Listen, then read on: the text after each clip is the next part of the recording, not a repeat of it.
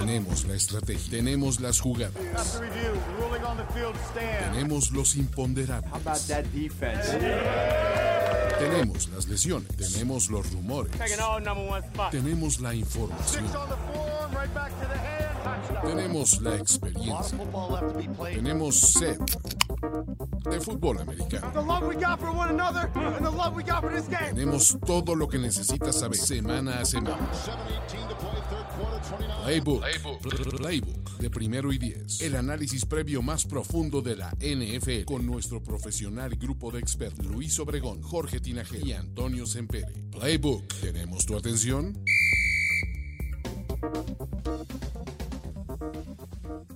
Amigos, ¿cómo están?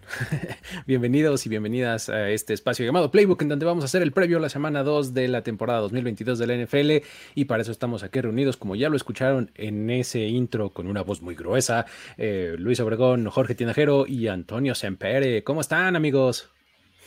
Ya inician, dicen por allí, eh, pero ya estamos aquí. Muchas gracias por su paciencia y listos para platicar de esta semana 2 de la NFL 2022. Bienvenidos sean todos, muchachos. Gracias por este, sintonizar y estar tan al pendiente de que arranquemos a tiempo, porque así vamos a estar nosotros para decirles a ustedes: denle like y suscríbanse, cabrón. Exactamente. Exacto. Será bueno comprobar si los que nos dicen ya inician porque tan tarde están suscritos al canal. Exactamente. Si son miembros, por ejemplo, de la comunidad de YouTube o algo así, o, o no, o de plan no. ¿no? ok. Estaría interesante hacer ese experimento. Pero bueno, este, como nos dicen por acá, este playbook se acompaña con sus picks de la 500 del NFL para la semana 2. Eh, aquí está el link en los comentarios, vayan ustedes y chequenlo. Y también es importante recordarles que este programa es presentado por NFL Game Pass, la mejor forma de ver la NFL en vivo, HD y en todos sus dispositivos conectados a Internet. Realmente es gran opción, ¿no, amigos? Muy, muy buena opción. O sea, yo no me pierdo de nada, incluso cuando tengo que ir a lavarme las manos, no necesariamente hacer otras cosas al baño, pero sí a lavarme las manos, voy con mi celular, lo pongo ahí y ya estoy lavándome las manos. Recuerden que estamos todavía en pandemia y hay que tener las manos bien limpias. Así es que no me pierdo de nada. El monkey pots, ¿no? Este está a la del día. otra, otra. Yo sí, yo sí me lo llevo cuando voy a hacer otras cosas al baño. Muy bien.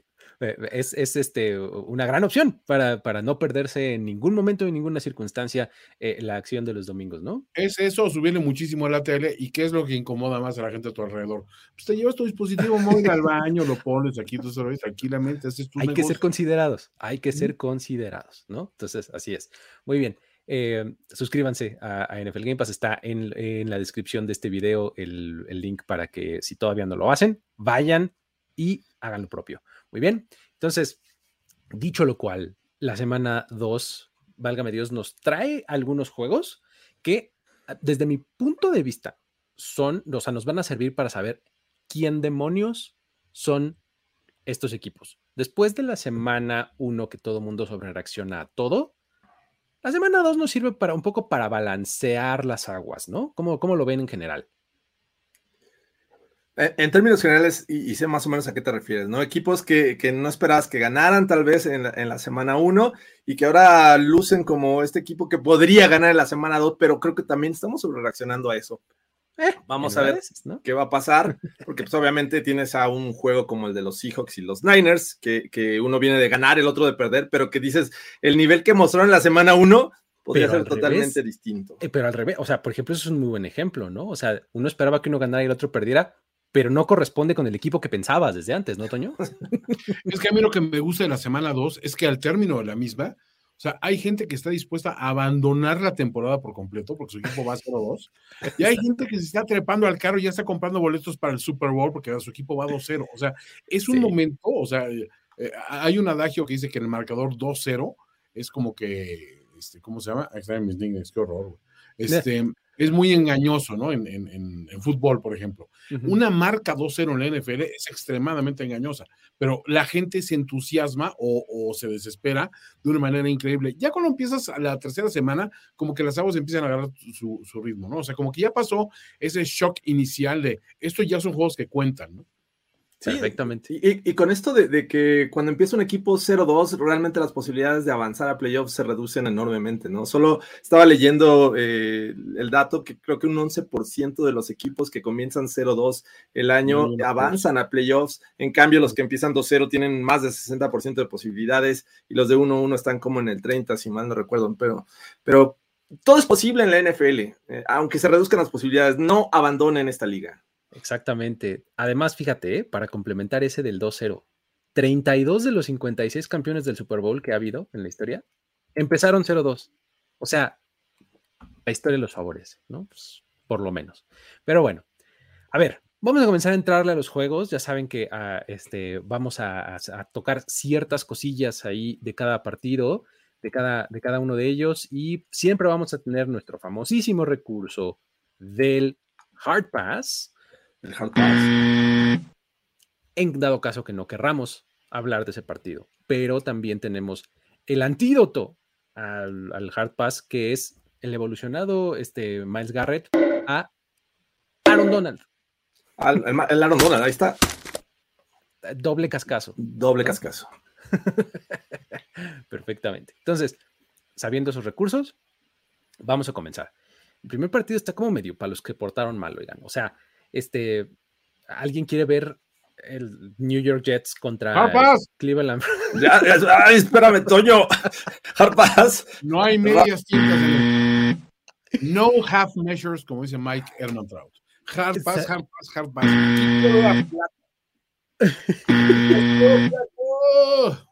Espérate, porque cada quien tiene uno, Jorge. Ya deja, que se lo cueste todo. Eh, eh, perdón, es que me emocioné, me emocioné tanto con ese hard pass que, gracias, Toño, por usarlo, porque creo que también habría sido mi opción. Exactamente. Los, Jets contra los Browns, este, pues suerte para el que lo tenga que ver por alguna razón.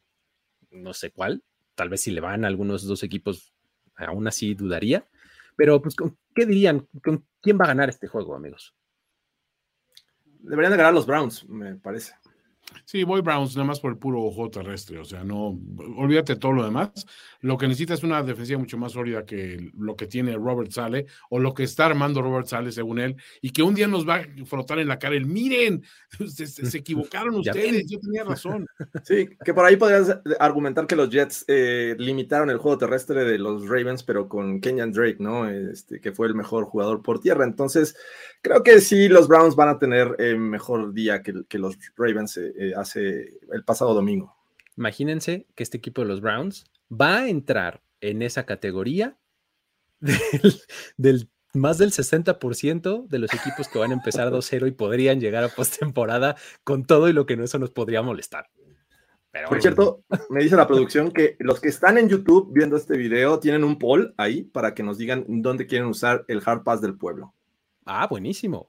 Entonces, hay Hard del pueblo. Hay del pueblo y es interactivo, así es que hay un poll en YouTube que eh, ustedes pueden votar y ya nos dirá la producción, nos avisará este, quién es el que ganó o qué equipo es el que ganó. Eso es, perfecto. Muy bien. Vámonos entonces al siguiente partido porque ahora sí vamos a empezar a, a destacar o a diferenciar quiénes son estos equipos. Comencemos en el juego entre los Dolphins y los Ravens. Ya venimos hablando. ¿Qué, Toño? Eh, pues es que también tampoco lo quiero ver, hablen. Este, los Dolphins y los, los, Ravens, que hablabas un poquito sobre ellos, eh, Jorge, con el juego terrestre y demás. Ahora J.K. Dobbins parece que dio un paso enfrente en su recuperación, parece que va un poquito mejor. Este, Rashad Bateman ahí estuvo medio desaparecido, tuvo un pase largo nada más. Devin Duvernay de alguna manera se convirtió en un jugador relevante en esta ocasión pero los Dolphins del otro lado vienen de no creer en nadie porque son este, el dominante sobre los New England Patriots en los últimos dos años. Entonces, ¿qué onda? A ver, ¿por dónde empiezan a entrarle a este partido? ¿Qué les gusta? ¿Qué no les gusta? Eh, me parece que la temporada de los Ravens comienza justo en este partido, ¿no? Contra los Jets fue un día de campo, me parece que no les exigieron mucho, enfrentaron a Joe Flaco, eh, su juego terrestre con eh, Michael Carter dio ahí como medios destellos, pero la verdad es que no hubo una oposición real para los Ravens, entonces creo que los Dolphins va a ser un equipo que les va a poner mayor resistencia. Lo vimos hace un año, esperábamos que estos Ravens ganaran el encuentro eh, los Dolphins no estaban en, su mejor momento y aún así les ganaron eh, a, los Ravens. Entonces tienen defensiva, ya vimos lo que le hicieron a Mac Jones, le ocasionaron intercepciones, le, le fumbles, de ahí anotaron. Creo que no nada más hay que enfocarnos en la ofensiva de los Dolphins, que me parece que va a ir creciendo en cuestión de nivel en el ataque aéreo creo que, va a ser un juego sólido. Yo no descartaría de entrada a los Dolphins por simplemente ser visitantes. Creo que los Ravens este, todavía tienen que dar, tienen que mostrar mucho más para yo empezar a creer en ellos. Pero bueno, eh, hablando ya este, mis últimos, mis últimos puntos en este juego, creo que va a ser eh, un duelo interesante, aunque quiero ver que realmente este juego terrestre de los Dolphins comience a caminar, porque no vimos nada prácticamente. Oye, da más rápido, Toño. Eh, eh, lo que nos dice acá Francisco eh, Villarino, ¿no? ¿Qué tal? los Dolphins están on fire. Bueno, por lo menos su estacionamiento, ¿no? Pero como les digo, o sea, siempre hay algo que está quemando en Florida. O sea, siempre. no debería ni llamarnos la atención. O sea, es más, yo de hecho, ahora que lo pienso, creo que la reacción de uno de los 18 propietarios de los coches que, que se quemaron ahí, porque se quemaron un chingo, tiene que haber salido de, ah, se quemó el coche. Exacto. ya pidió un Uber, o sea, pero lo de haber tomado como, bueno, iba a pasar tarde o temprano. exacto. Not a matter of when, but not a matter of if, but when, ¿no? Exacto. Sí, es, Florida, vamos a ver. Todo puede pasar. ¿Sabes qué? Yo comparto un poco el, optimismo de, George hacia los Dolphins, ¿eh? O sea, sin haber mostrado algo así como una planadora contra unos Pats que la verdad no mostraron como que nada importante y contra un Mac Jones que es bastante, o sea, me está dando la impresión de ser bastante peor de lo que decía su récord el año pasado. Em, siento que este equipo de los Ravens, o sea, digo, ganó con relativa facilidad, pero tampoco fue así como que arrollador, o sea, se vio muy bien, pero se vio conforme a lo que nos habían mostrado las temporadas anteriores. No se vio un Lamar transformado en un nuevo pasador, no vimos a unos, eh, eh, este, eh, unos receptores que tomaron control del juego, como hemos visto a unos, a un Stephon Diggs, a un Justin Jefferson. O sea, vimos un equipo eficiente haciendo lo que tiene que hacer contra un rival inferior. Y en este caso, pues creo que, que volteas y dices, bueno, los Dolphins es mucho más respetable. La defensiva de los Dolphins, yo la verdad le tengo bastante respeto, o sea, siento que tienen eh, hombres de, calidad. Y se me hace un poco exagerado pensar en un, en, un descalabro para Ravens, pero lo siento cerrado. Aún así me voy a quedar con, con Ravens. Sí, eh, eh, fíjate, varios puntos. El primero es, mencionabas lo que pasó la temporada pasada, Jorge, ¿no? De cómo los Dolphins tomaron por sorpresa estos Ravens en un momento bien importante que tenían los Ravens y se los mataron y además ellos venían acá montando la ola, ¿no? En todo lo alto. ¿Te acuerdas cómo fue? El asunto fue que era cuando esta defensiva de los Dolphins fue justamente cuando empezó a despuntar, con estos looks así de siete hombres en, la línea de golpeo y que no sabías quién venía, acababan viniendo tres, cuatro, a veces los siete, ¿no? Eh, eh, así fue como lograron este, eh, sofocar a la ofensiva de Baltimore, ¿no? Ahora, este año, esta defensiva no necesariamente es esa misma o ese mismo estilo de juego, pero la verdad es que lo hicieron bastante bien en la semana 1, ¿no? O sea, me parece que tuvo mucho más mérito la defensiva de los Dolphins en la victoria de la semana 1 que la ofensiva, ¿no? La ofensiva tuvo algunas jugadas grandes, ¿no?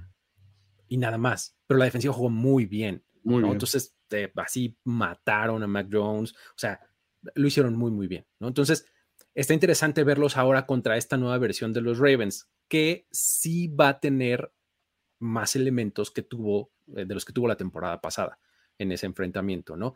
Efectivamente, ahora con, lo que dice Toño, de este equipo de los Ravens, no necesariamente se vio como una planadora ofensiva, como un, un equipo totalmente renovado y, y, demás, de acuerdo, sin embargo, creo que no, se les exigió demasiado. O sea, creo que medio pusieron el piloto automático en algún momento del partido. ¿no? O sea, dijeron esto, va a estar de trámite, este, no corramos demasiado la mar, eh, lanza dos, tres pases padres, ¿no? Para que eh, todo mundo lo ponga en su highlight reel, ¿no? Los pases bonitos, largos, y listo, ¿no? O sea, como que tramitaron el partido los Ravens. Entonces creo que en esta ocasión sí van a tener un rival bastante más acorde a, ese, ese potencial que tienen, ¿no? Entonces, yo me quedo con los Ravens. Creo que pueden ganar el partido, pero sí tampoco creo que va a estar tan fácil, ¿no? Yo, yo, también creo que eh, me tengo que ir en un juego que pienso que va a ser cerrado con el local, son los Ravens, pero definitivamente los dos tienen piezas importantes, playmakers que pueden cambiar el rumbo uh -huh. de este juego, ¿no? El lado de los Dolphins, ya vimos que Tariq Hill va a seguir siendo una, una, máquina que le das el balón en una yarda y te genera eh, eh, ganancia.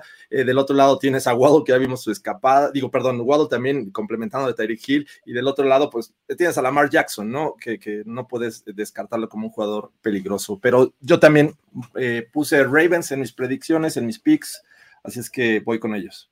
Los full Ravens. Vámonos con los Ravens, venga. Siguiente ¿Qué, partido en donde. ¿Qué, qué pasó el, del Thursday night que te lo saltaste? Dicen ah, por ahí. Eh, no, esperen, amigos, un, un poco. Este, eh, no, no, vamos en orden cronológico. Este, ahorita vamos, vamos aventando partidos como, como por tema, digamos. Y este está entre los más buenos de la semana y los más buenos los guardamos hasta el final. ¿Sale? Sí, no, si quieren, con, con, conduzcan el programa los del chat si quieren. ¿no? Sí, digo, si ya si quieren, Sería bien un playbook que ellos dijeran, ahora, ahora cualquiera. Exactamente. Bueno. ¿Quiere usted producir? Le pasamos los controles del stream ya para que ustedes. y ustedes lo suben a las redes, ¿eh? ¿Ok? Por favor, no, no, no, lo agradecería. Andan muy mandoncitos hoy, ¿eh? ¿Qué cosa? Y yo ando irritable, ando, ando, ando sensible, diría. sensible. Muy bien. Oye, ok, perfecto. Vamos a continuar descifrando la identidad verdadera de estos equipos ¿Qué me dicen de los Commanders contra los Lions? Ojalá me sirva este partido para un poco entenderle a estos dos equipos, ¿no? Porque, ay. Es un volado. yo, pensé que estaba, yo, pensé que estabas lanzando un volado para ver si vivía o moría este partido como Two-Face, Harvey Two-Face, ¿no? Sí, bueno, es, es de esos eh, partidos que no sabes qué esperar, si, si lo que vimos por momentos, porque realmente no fueron constantes en, su, en la semana 1, ¿no? De repente los Commanders iban ganando, pero se dejaron alcanzar por errores y de repente explotaron con, con eh, McLaurin, con, con Jahan Dodson. Dodson, que anota un par de, de, ocasiones, que responde. Pero ya vimos, o sea, Carson Wentz lanzando cuatro intercepciones, eh, digo, dos intercepciones, pero cuatro pases de anotación. Del otro lado, los Lions. Eh, parecía un juego ya decidido, pero regresan en el juego y se quedan a tres puntos. Una línea ofensiva que es buena y, demostraron que, va a cumplir con las expectativas. Eh, con un de Andre Swift que me parece que va a este, ser más agradecido, eh, la cantidad de yardas que consiguió contra los Eagles. Eh, entonces, creo que los dos tienen eh, la capacidad de generar puntos, pero también me inclinaría yo un poquito por la actuación de la defensiva de, los Commanders en, en la semana 1. Okay. Son, son, franquicias que es bien raro. O sea, la verdad, a mí no me simpatizan los Comanches por su dueño, precisamente. Y la verdad es que es una franquicia que ha sido, pues, mediocrona. Y lo único que nos ha emocionado en los últimos años de ello fue la, la saga de Tejidín, realmente, ¿no? Pero fuera de eso, como que no, no hemos tenido más, más interés por ellos, porque ni siquiera el cambio de nombre nos ha generado nada. Y por lo tanto, tienes a Detroit, que es el equipo de mi luchón Dan Campbell, mi chingón, y, este, y con unos resultados patéticos y sufriendo para ganar, pero dando pelea. Y aún así, con dos equipos cutres, sí quiero ver este juego. O sea, siento sí. que es, es, son, un equipo extra, son equipos extrañamente entretenidos. Me gusta mucho la narrativa de que, de que Commanders, sin ser así brillantes, están involucrando como que muchas herramientas que como que ya dabas por sentado que pues ahí estaban y no las peleabas mucho, ¿no? O sea, McLovin está funcionando. ¿Curtis Samuel? O sea, Curtis Samuel, o sea, ahí está. todavía vive, imagínate. Le lanzó demasiado a Samuel.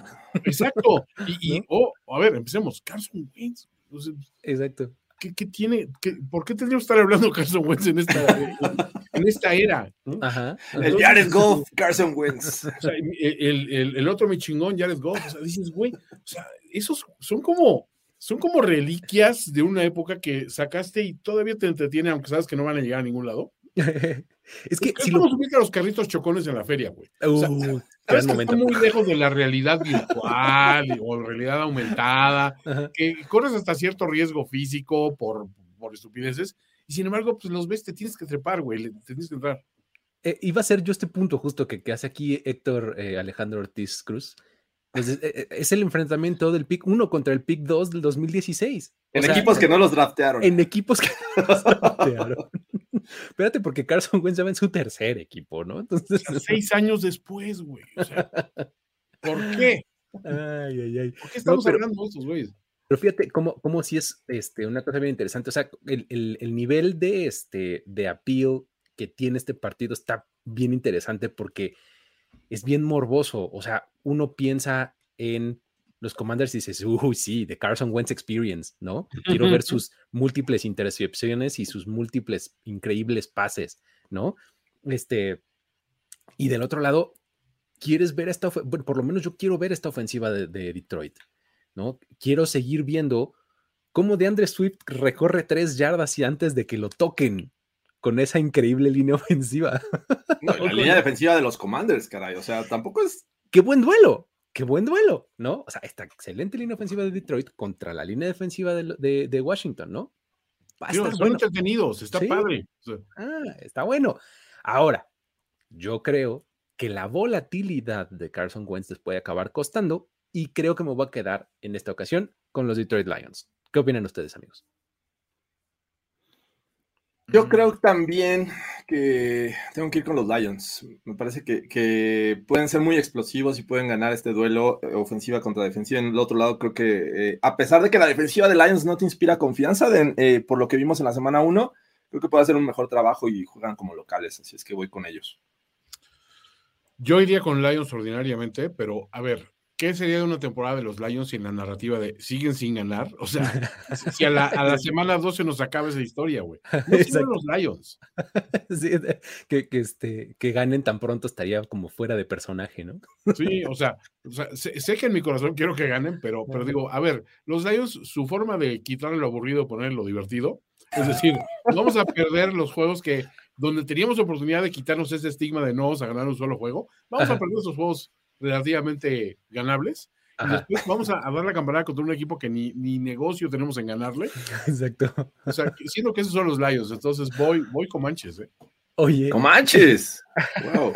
además, este, pe- pero van a perder así dando juegazo, ¿no? Así, Y, a ver, eh, eh, última jugada del partido, ¿no? brutal, o sea, con, con una jugadota de, de Amon Ra, este, o sea, o sea, con, con cosas bien padres, pero vas a decir, ah, pero pues, todos los Lions. güey, o sea, no.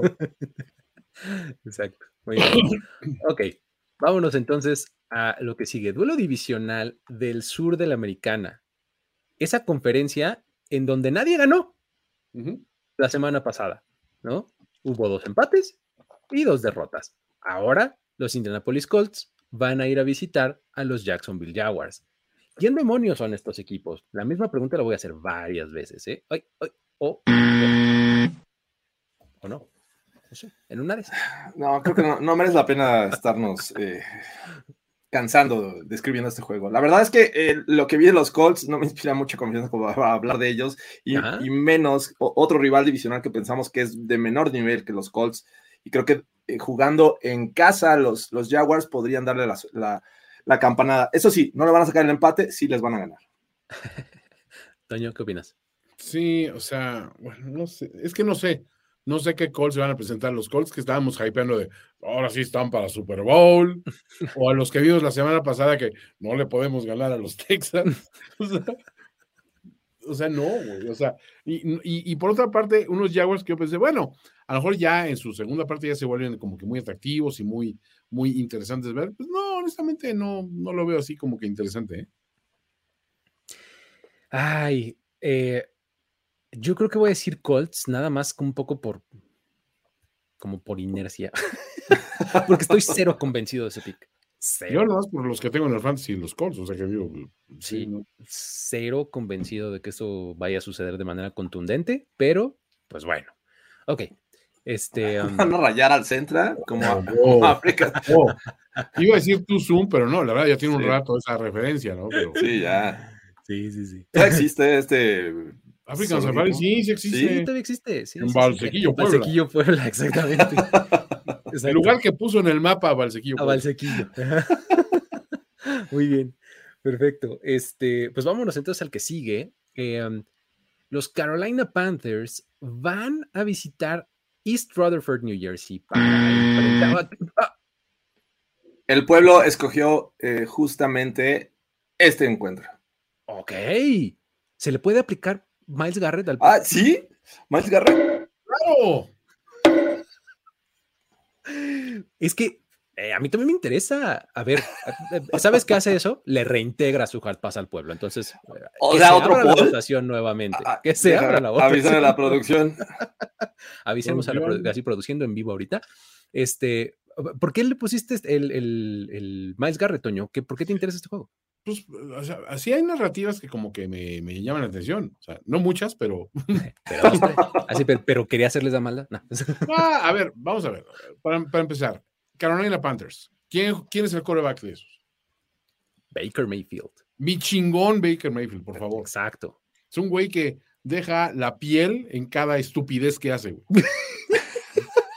Por eso es mi chingón, cabrón. O Es, sea, es- es como los Acapulco, tocan feo, pero duro, ¿no? Ándale, exacto, le quitan a todo y, y, pues hay fiesta, güey, hay fiesta. Exacto. Y del otro lado, unos Giants, que honestamente, a mí la historia de Saquon Palchamacón está de regreso, me gusta mucho. O sea, me gusta ver a Saquon, me gusta, me gusta ver al, al- al coach Brian Dable cagando a Daniel Jones, en- o sea, inmisericordiamente para sacar lo mejor de, de él. Y lo mejor de Daniel Jones es muy poco realmente, pero pues como que me gusta una franquicia que dices, híjole, los Giants, es raro, como que suena que están muy lejos sus años de gloria, cuando realmente no están tan lejos. O sea, la era Eli Manning no, no culminó hace, hace seis años, ¿no? Pero como que en nuestras mentes, este equipo perdió la respetabilidad hace mucho. A mí, eh, para mí es una bomba de tiempo, pero la, la verdad, ver a Saquon, o sea, me, me gusta. Se me hace que tienen buenos receptores también, que pueden hacer cosas espectaculares cuando el pendejo que les manda los pases, pues nadie los encuentra. Y, y- y no se apanica al primer read y dice, tengo que correr ya, porque si no me va a caer la chinga. Ajá. Y del otro lado, digo, mi luchón Baker Mayfield, honestamente, me entretuvo mucho verlo jugar. O sea, es un güey que sé que, sé que su talento es, es peculiar, vamos a llamarlo de esa manera. Es diferente, ¿no? Es diferente, es, es especial, ¿no? especial. Pero, pues aún así lo, lo, lo hizo entretenido y sobre todo que es un güey que como que quiere probar algo. Y esos güeyes que quieren probar algo, como que me llaman la atención sus juegos. Sí, pues, efectivamente lo deja, lo deja todo, ¿no? Este, ¿tú, ¿Tú cómo lo ves, Jorge? ¿Qué te gusta de este juego? Yo, yo veo muchas eh, similitudes entre estos dos equipos, ¿no?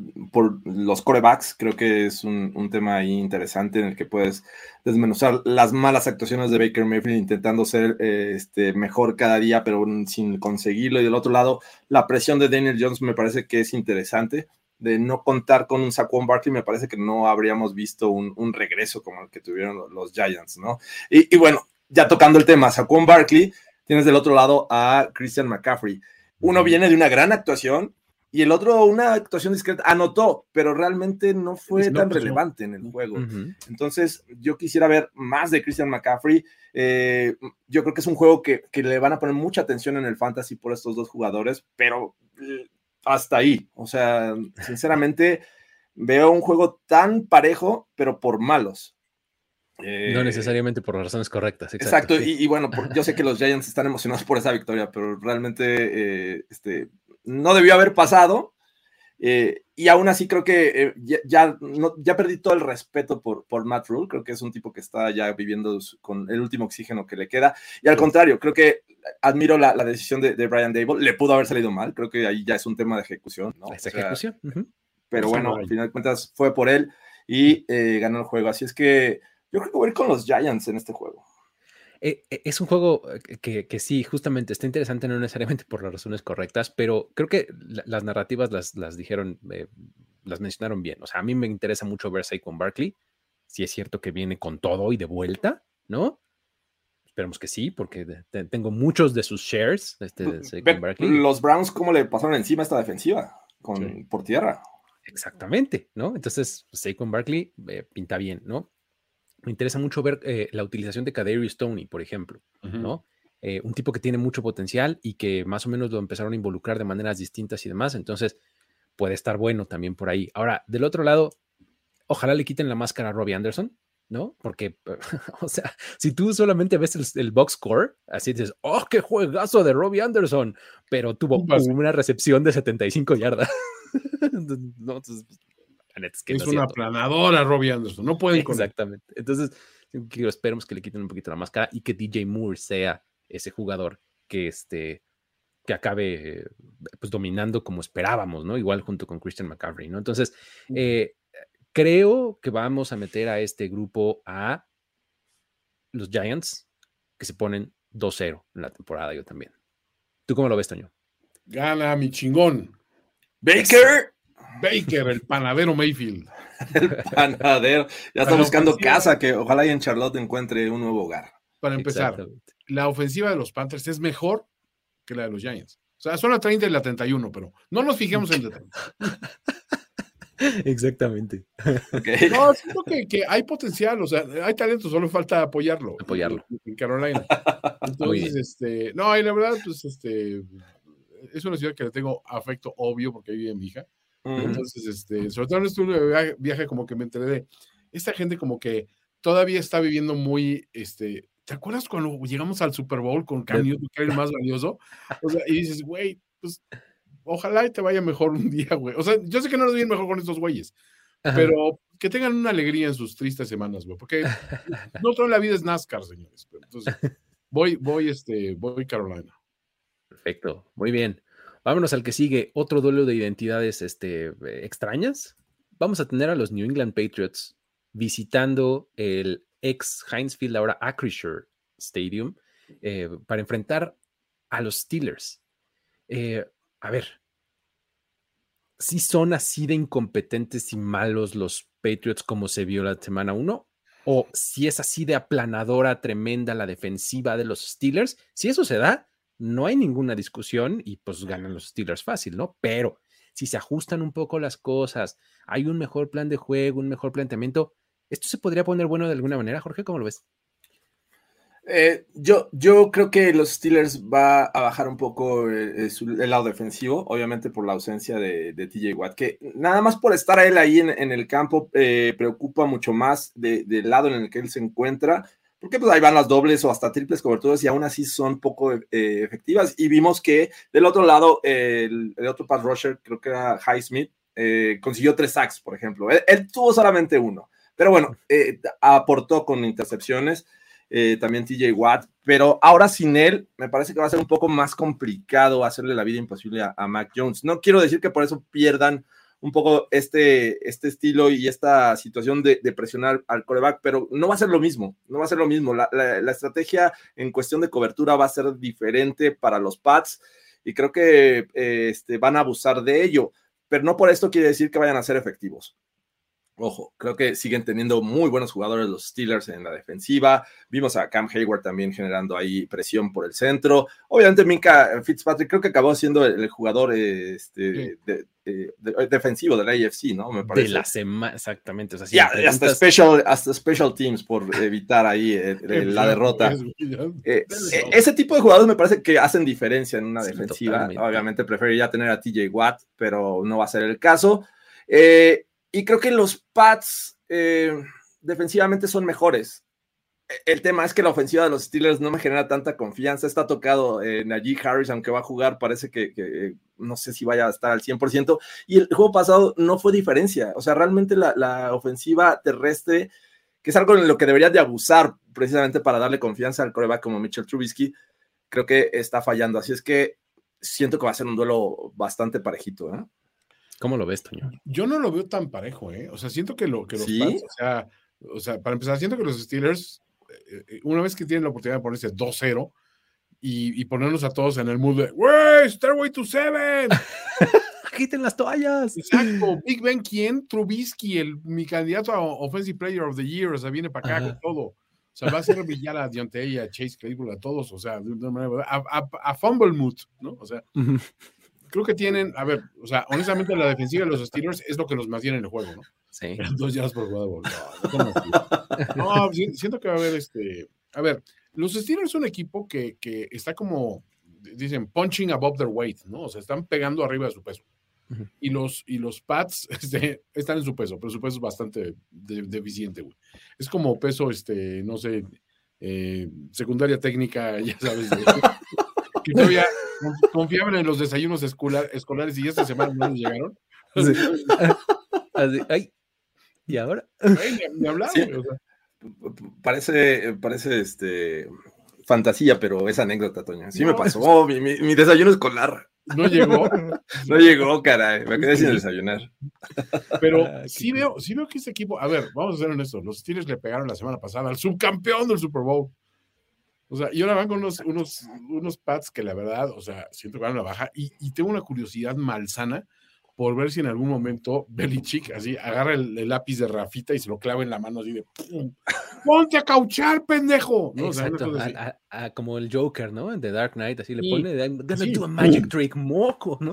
O sea, necesita, necesita un gesto grandioso, Belichick, para despertar este equipo, y ese sería ideal.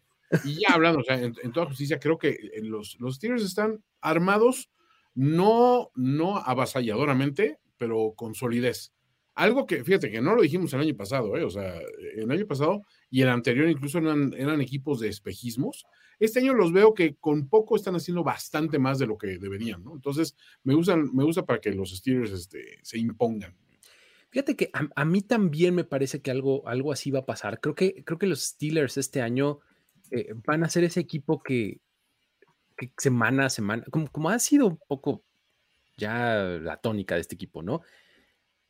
son un equipo que semana a semana no te explicas cómo, pero se mantiene competitivo, uh -huh. ¿no? O sea, que dices, o sea, ¿cómo le hicieron para perder faltando cuatro minutos en el último cuarto? O para ganar en la última jugada, o algo así. O sea, siempre van a tener eh, los juegos al límite.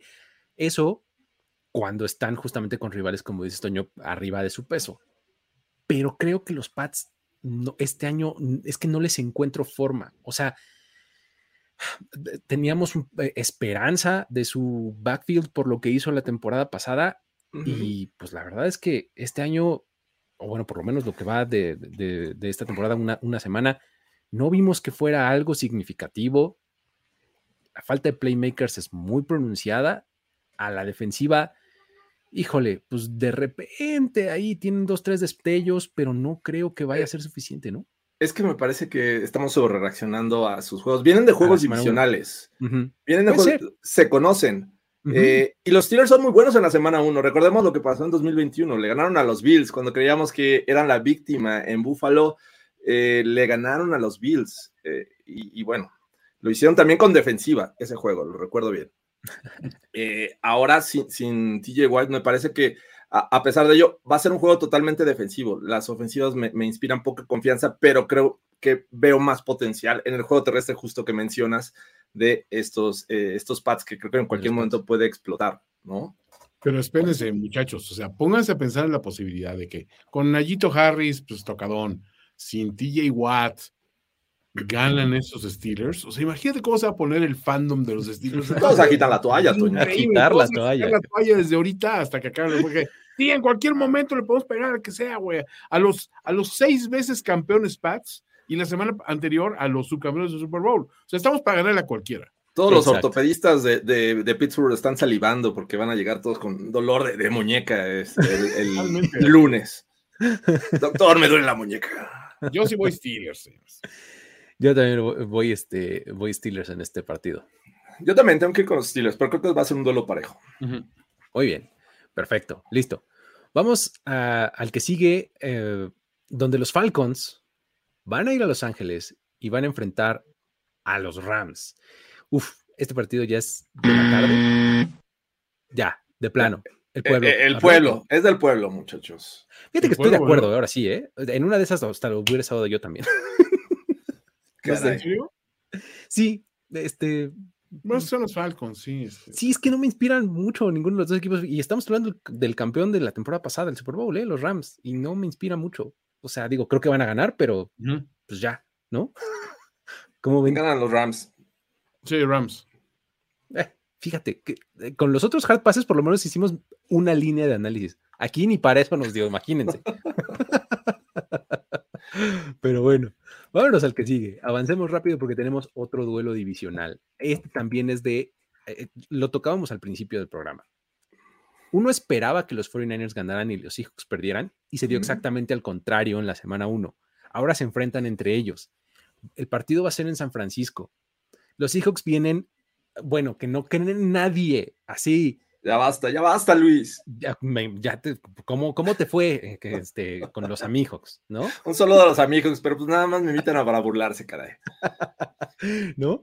Este, pero en general, ¿cómo, ¿cómo ves este juego, Toño? Porque pues San Francisco, eh, digo, jugó en medio del monzón ahí en Chicago y este, no me parece un parámetro para juzgarlos, pero pues ahora sí deberían, ¿no?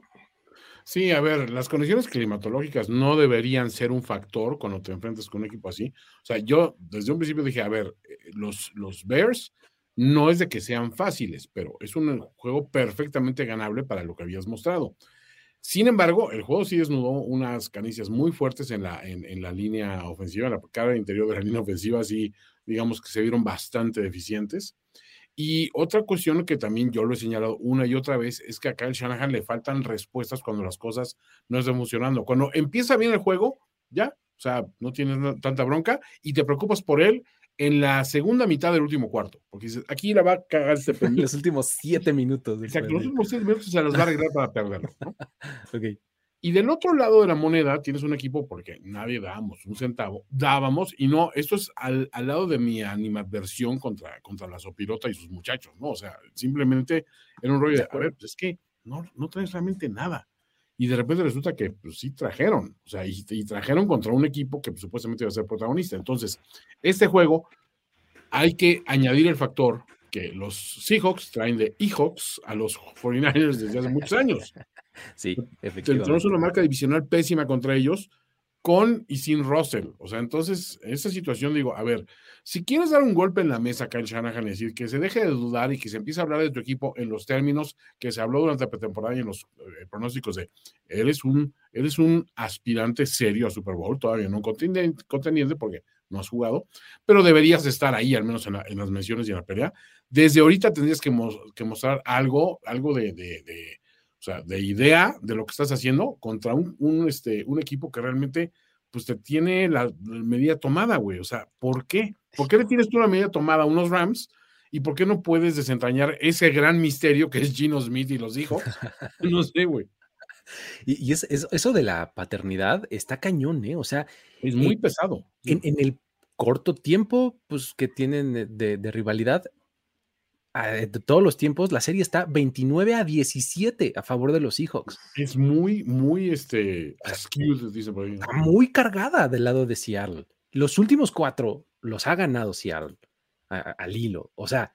Eso es horrible, güey. Una, paternidad que, que, estaba o creció mucho con Russell Wilson, me parece, ¿no? Sí. Y, que también vivió mucha época de que los Niners no tenían estabilidad en la posición de coreback.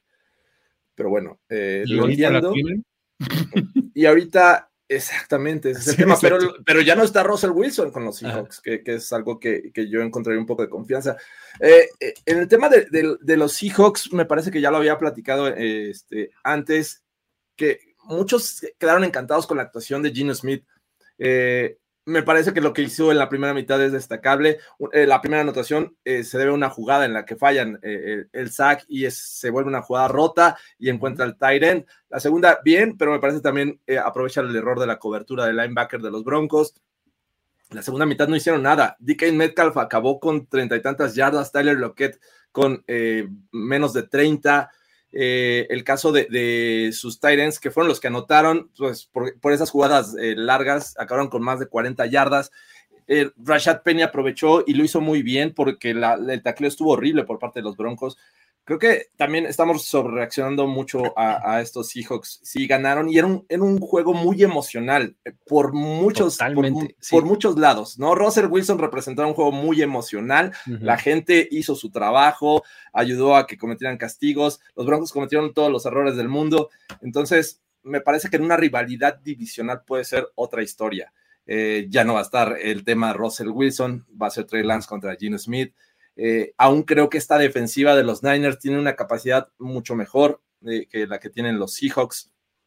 Entonces, creo que por, muchos lados yo veo un juego eh, no tan parejo esta ocasión, precisamente, porque ya no está Russell Wilson en los Seahawks, es Trey Lance, es, Gino Smith, y ya vimos que, o sea, le, lo puedes este, frenar a esta ofensiva de los Seahawks en algún momento. Así es que yo sí creo que los Niners los vamos a ver distintos no es que crea que Trey Lance va a ser espectacular, pero creo que va a ser suficiente, pese a que no va a tener, obviamente, a Elijah eh, Mitchell como running back uno. Pero bueno, Divo Samuel, eh, yo creo que en casa puede hacer eh, destrozos a esta defensiva sin Jamal Adams. Creo que está también fuera, ¿no?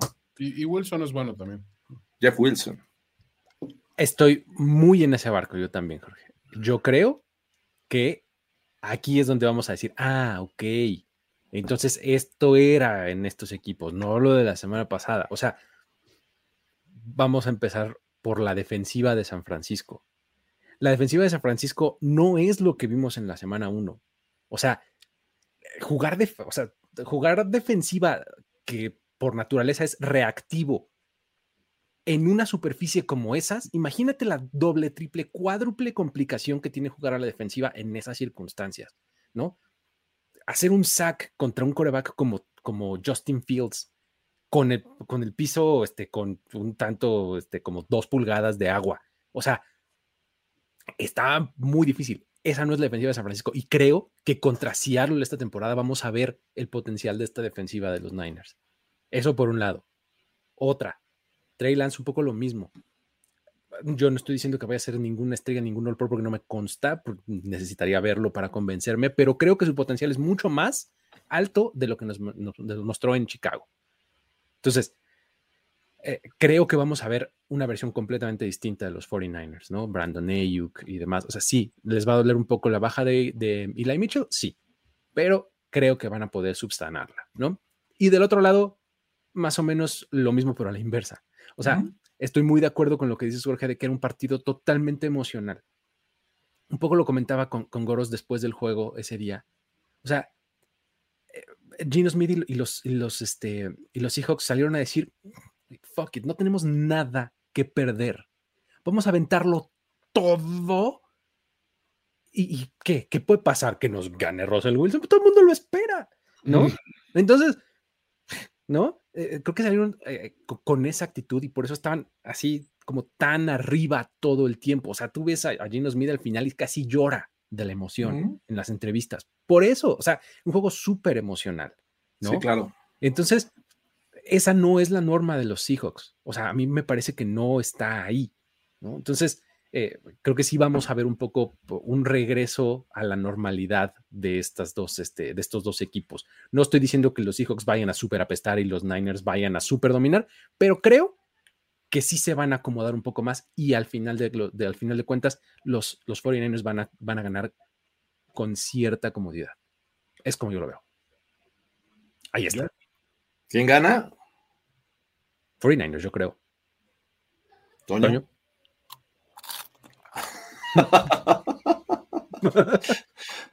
Así van a masticar a, la ofensiva de los Niners los Seahawks. Van a ganar los Seahawks, señor. ¡No! No, yo, yo, sí voy con Toño, este, el, Toño Niner, yo voy con él. No, a ver, yo, es más, estoy haciendo este pick casi, casi para decir, güey, a veces has hecho la maldición en reversa.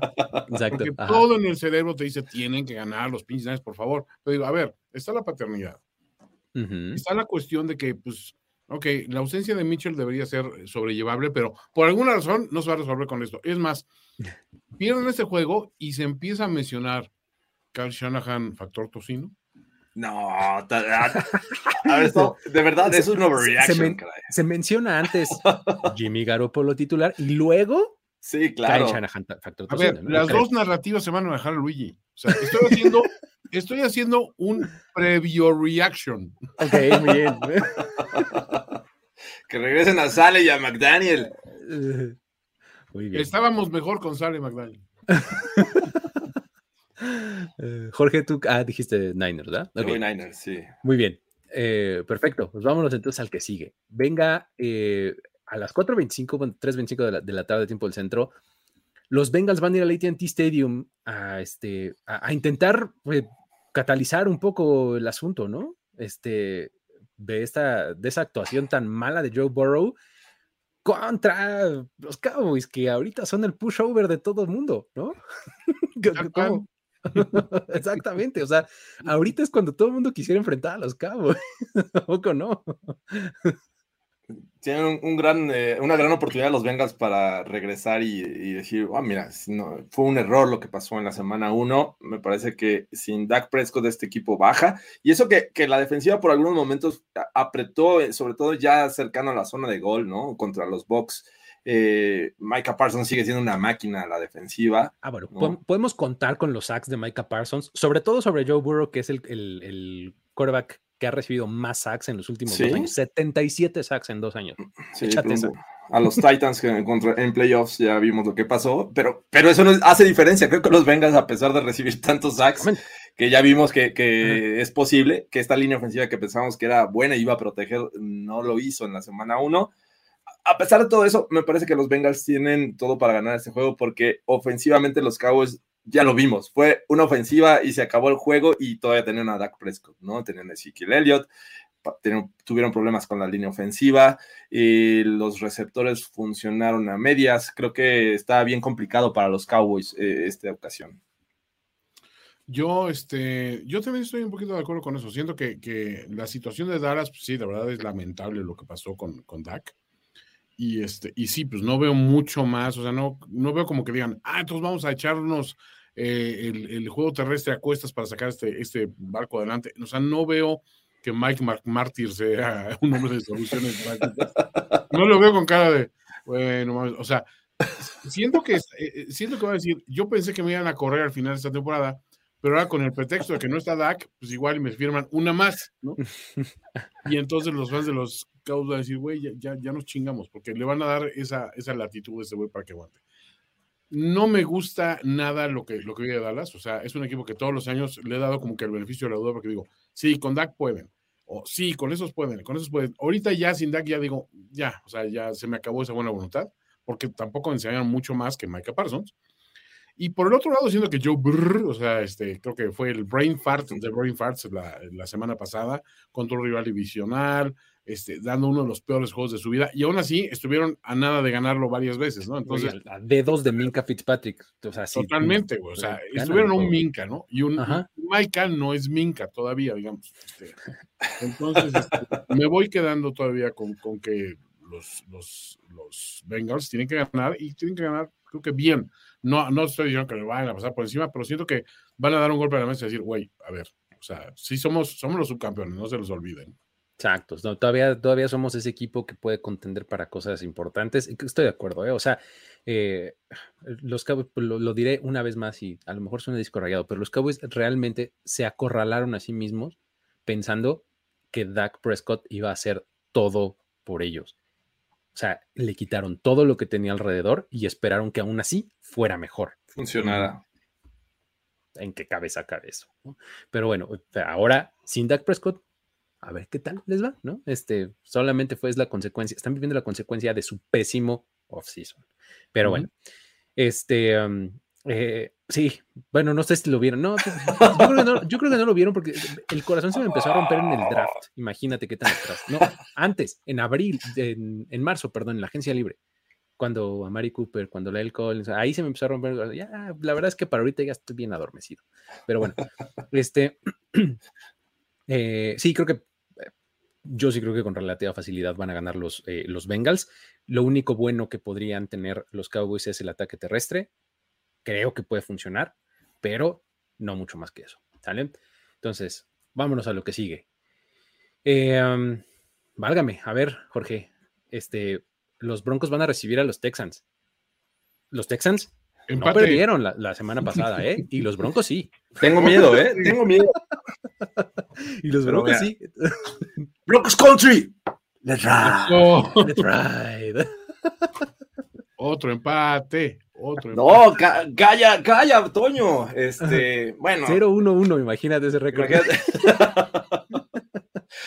tengo, un poco de miedo, pero, pero la verdad es que hay, hay cosas que yo rescato de esta derrota de los Broncos, ¿no? Eh, ya lo hablaba un poco de lo que vimos de, los Seahawks. La segunda mitad, la defensiva de los Broncos ajustó y, prácticamente no volvieron a, pisar terreno de, no, no rebasaron la yarda 50 ya los Seahawks en esta segunda mitad. Eh, Russell Wilson acabó con 340 yardas. El gran tema es que no lo pudieron traducir en puntos. Fallaron dos ocasiones en zona roja y esas dos ocasiones ni siquiera fueron de, field goals.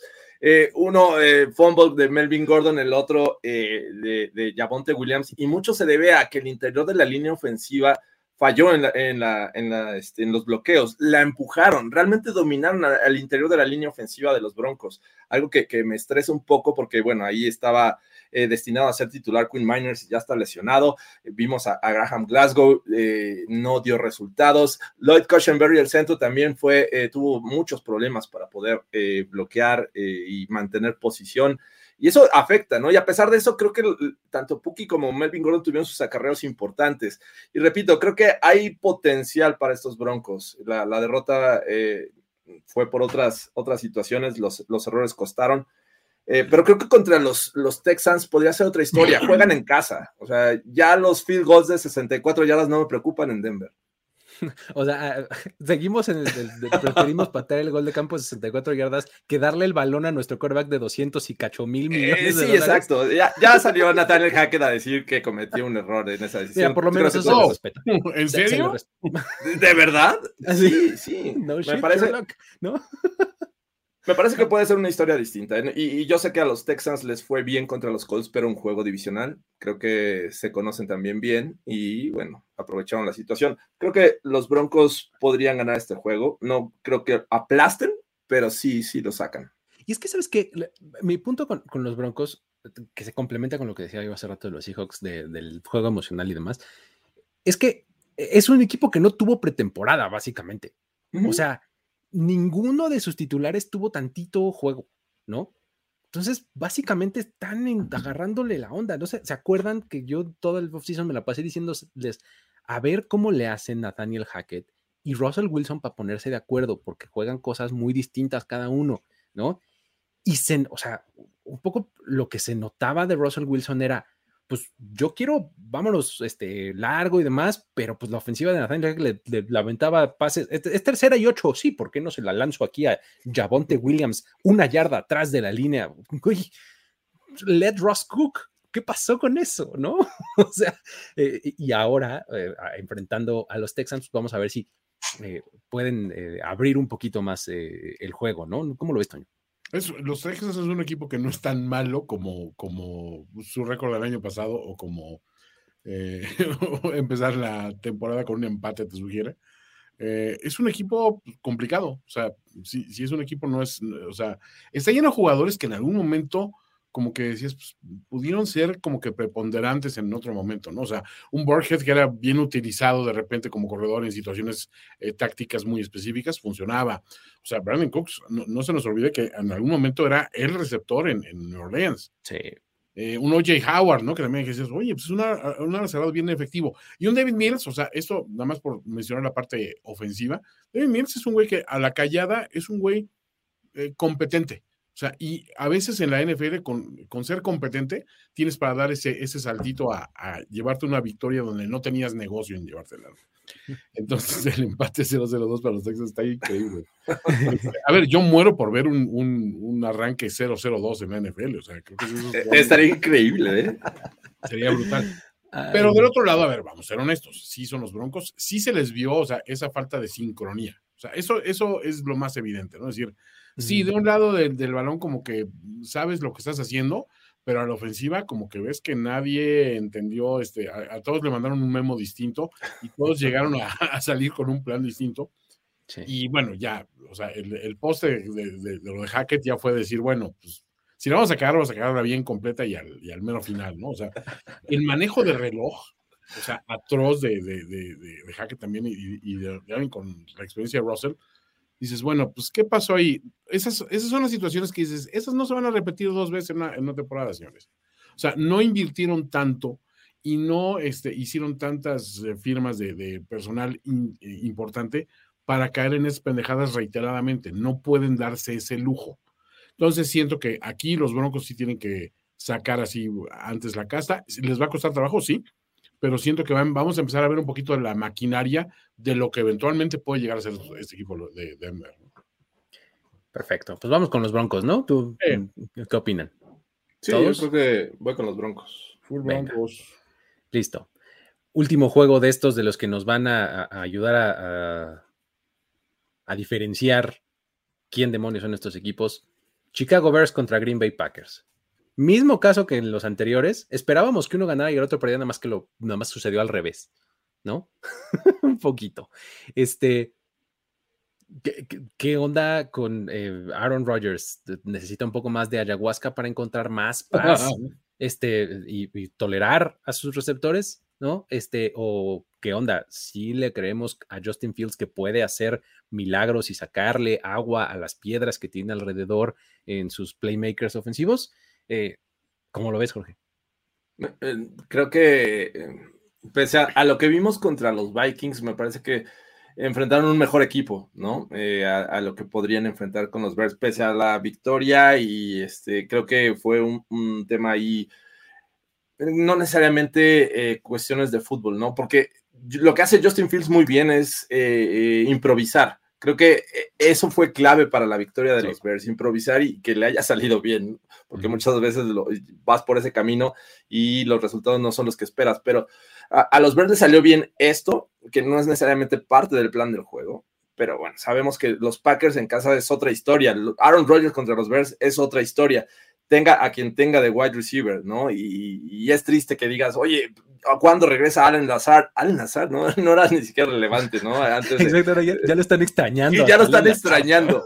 Sí, bueno, e, eventualmente va a empezar a hacer clic con alguno de los receptores que tienen en el roster, ¿no? Sobre todo los novatos. A mí me encanta eh, Dobbs como como esa estrella que puede brillar en un futuro, ¿no? Y aparte tiene un buen tándem de, running backs que creo que van a hacer cosas interesantes.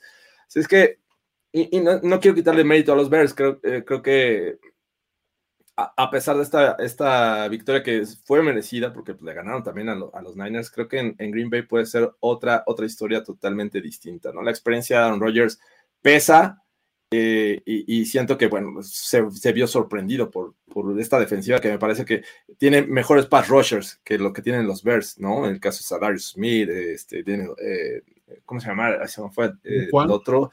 No, de, este. Mm. Daniel Hunter. Daniel Hunter. Daniel Hunter. Daniel. Ah, es Daniel, no Daniel. Daniel. Okay. Pero bueno, eso es lo que yo veo. No veo un juego tan parejo precisamente por este, esta historia de que Aaron Rodgers domina los Bears. ¿Cómo lo ves, Toño? Híjole, no sé, a ver, a mí no me gustó nada la ofensiva de, los Packers, o sea, sí lo vi, o sea, como que muy, o sea, ni siquiera fue como el año pasado que se llevan la paliza en la primera semana y este, y, dices, bueno, pero en la segunda ya van a estar mejor. o sea, en ese momento sabías pues quiénes eran, ¿no? Pero pues Rogers, que la historia con, con Chicago es también muy distinta, y no se nos olvida otra cosa. O sea, Matt LaFleur no es Kyle Shanahan perdiendo juegos en al final que tiene ganados, precisamente. es decir, los va a perder los, pies, los pies desde el principio. Y, este, y otra cuestión es que también, honestamente, los Bears dieron un, una primera mitad muy deficiente, en especial Justin Fields. O sea, trae un rating de quarterback de 2.7 al medio tiempo. dices, güey, o sea, ¿cómo es posible que aún así nos ganaron? Entonces te habla de que no fue tanto que los Bears ganaron, porque hicieron algunas cosas bien, pero aparte el rival, ni, ni, o sea, abandonó el juego, o sea, desapareció en la segunda mitad. Y ahí viene la narrativa, bueno, pero es que la lluvia, bueno, o sea, la lluvia ya deberíamos como que analizar bueno, que te cuente, que te cuente tres puntitos la lluvia, vamos a decir, o cuatro siendo muy exagerados. Pero bueno, no te pueden ganar de una manera tan, tan ostensible con, con, nada más porque llovió y porque, ¿qué más, güey? O sea, ¿cuál es tu otro pretexto? Este, ok, Shanahan, digamos que cuenta para menos 7 puntos en el último cuarto, pero vamos a dejarlo así. Súmale los otros tres, ya llevas 10, ¿no? Ya, ya somos 10, es la diferencia. Pero, honestamente, pues sí veo que, que estos, estos eh, Packers, pues uno, es eh, la situación de la paternidad de, de Rodgers con los Bears, es un poquito la que tienen eh, los, los Seahawks con los Niners, ¿no? Entonces, no veo nada, no vi nada en esta primera derrota ante estos Bears de los Niners que me sugiera que la tendencia se va a revertir enfrentando a un rival divisional.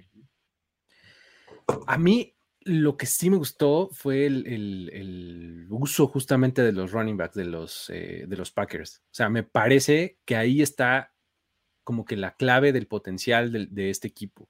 ¿no? O sea, si eventualmente supongamos que Aaron Rodgers nomás no logra entenderse con ninguno de sus receptores, creo que van a estar bien con Aaron Jones y AJ Dillon. Este, creo que es, suficiente por lo menos para vencer a los Bears esta semana, ¿no? Ya para más, ya no sé, pero para esta semana creo que con eso van a tener suficiente. Y vamos, eh, lo de los Bears, sí, o sea, realmente ya dieron su actuación del año, ¿no? Venciendo así a los 49ers y listo. movámonos a lo que sigue, ¿no? O sea, porque así es el, este, el caso pues, de los Bears, ¿no? No les veo mayor potencial. O sea, sí, eh, está ahorita este, eh, haciendo mucho ruido como Rock One Smith, eh, es ese líder después de que hizo el birrinchazo en el off-season, ahora resulta que todo el mundo lo ama, ¿no? Entonces, este... lo van a cambiar antes de que llegue el deadline. Exactamente, ¿no? Este, yo creo que los Packers, insisto, va a regresar un poco a la norma la situación, ¿no? Con, con ellos. Ganan los Green Bay Packers, ¿no? Sí. Muy bien. Listo.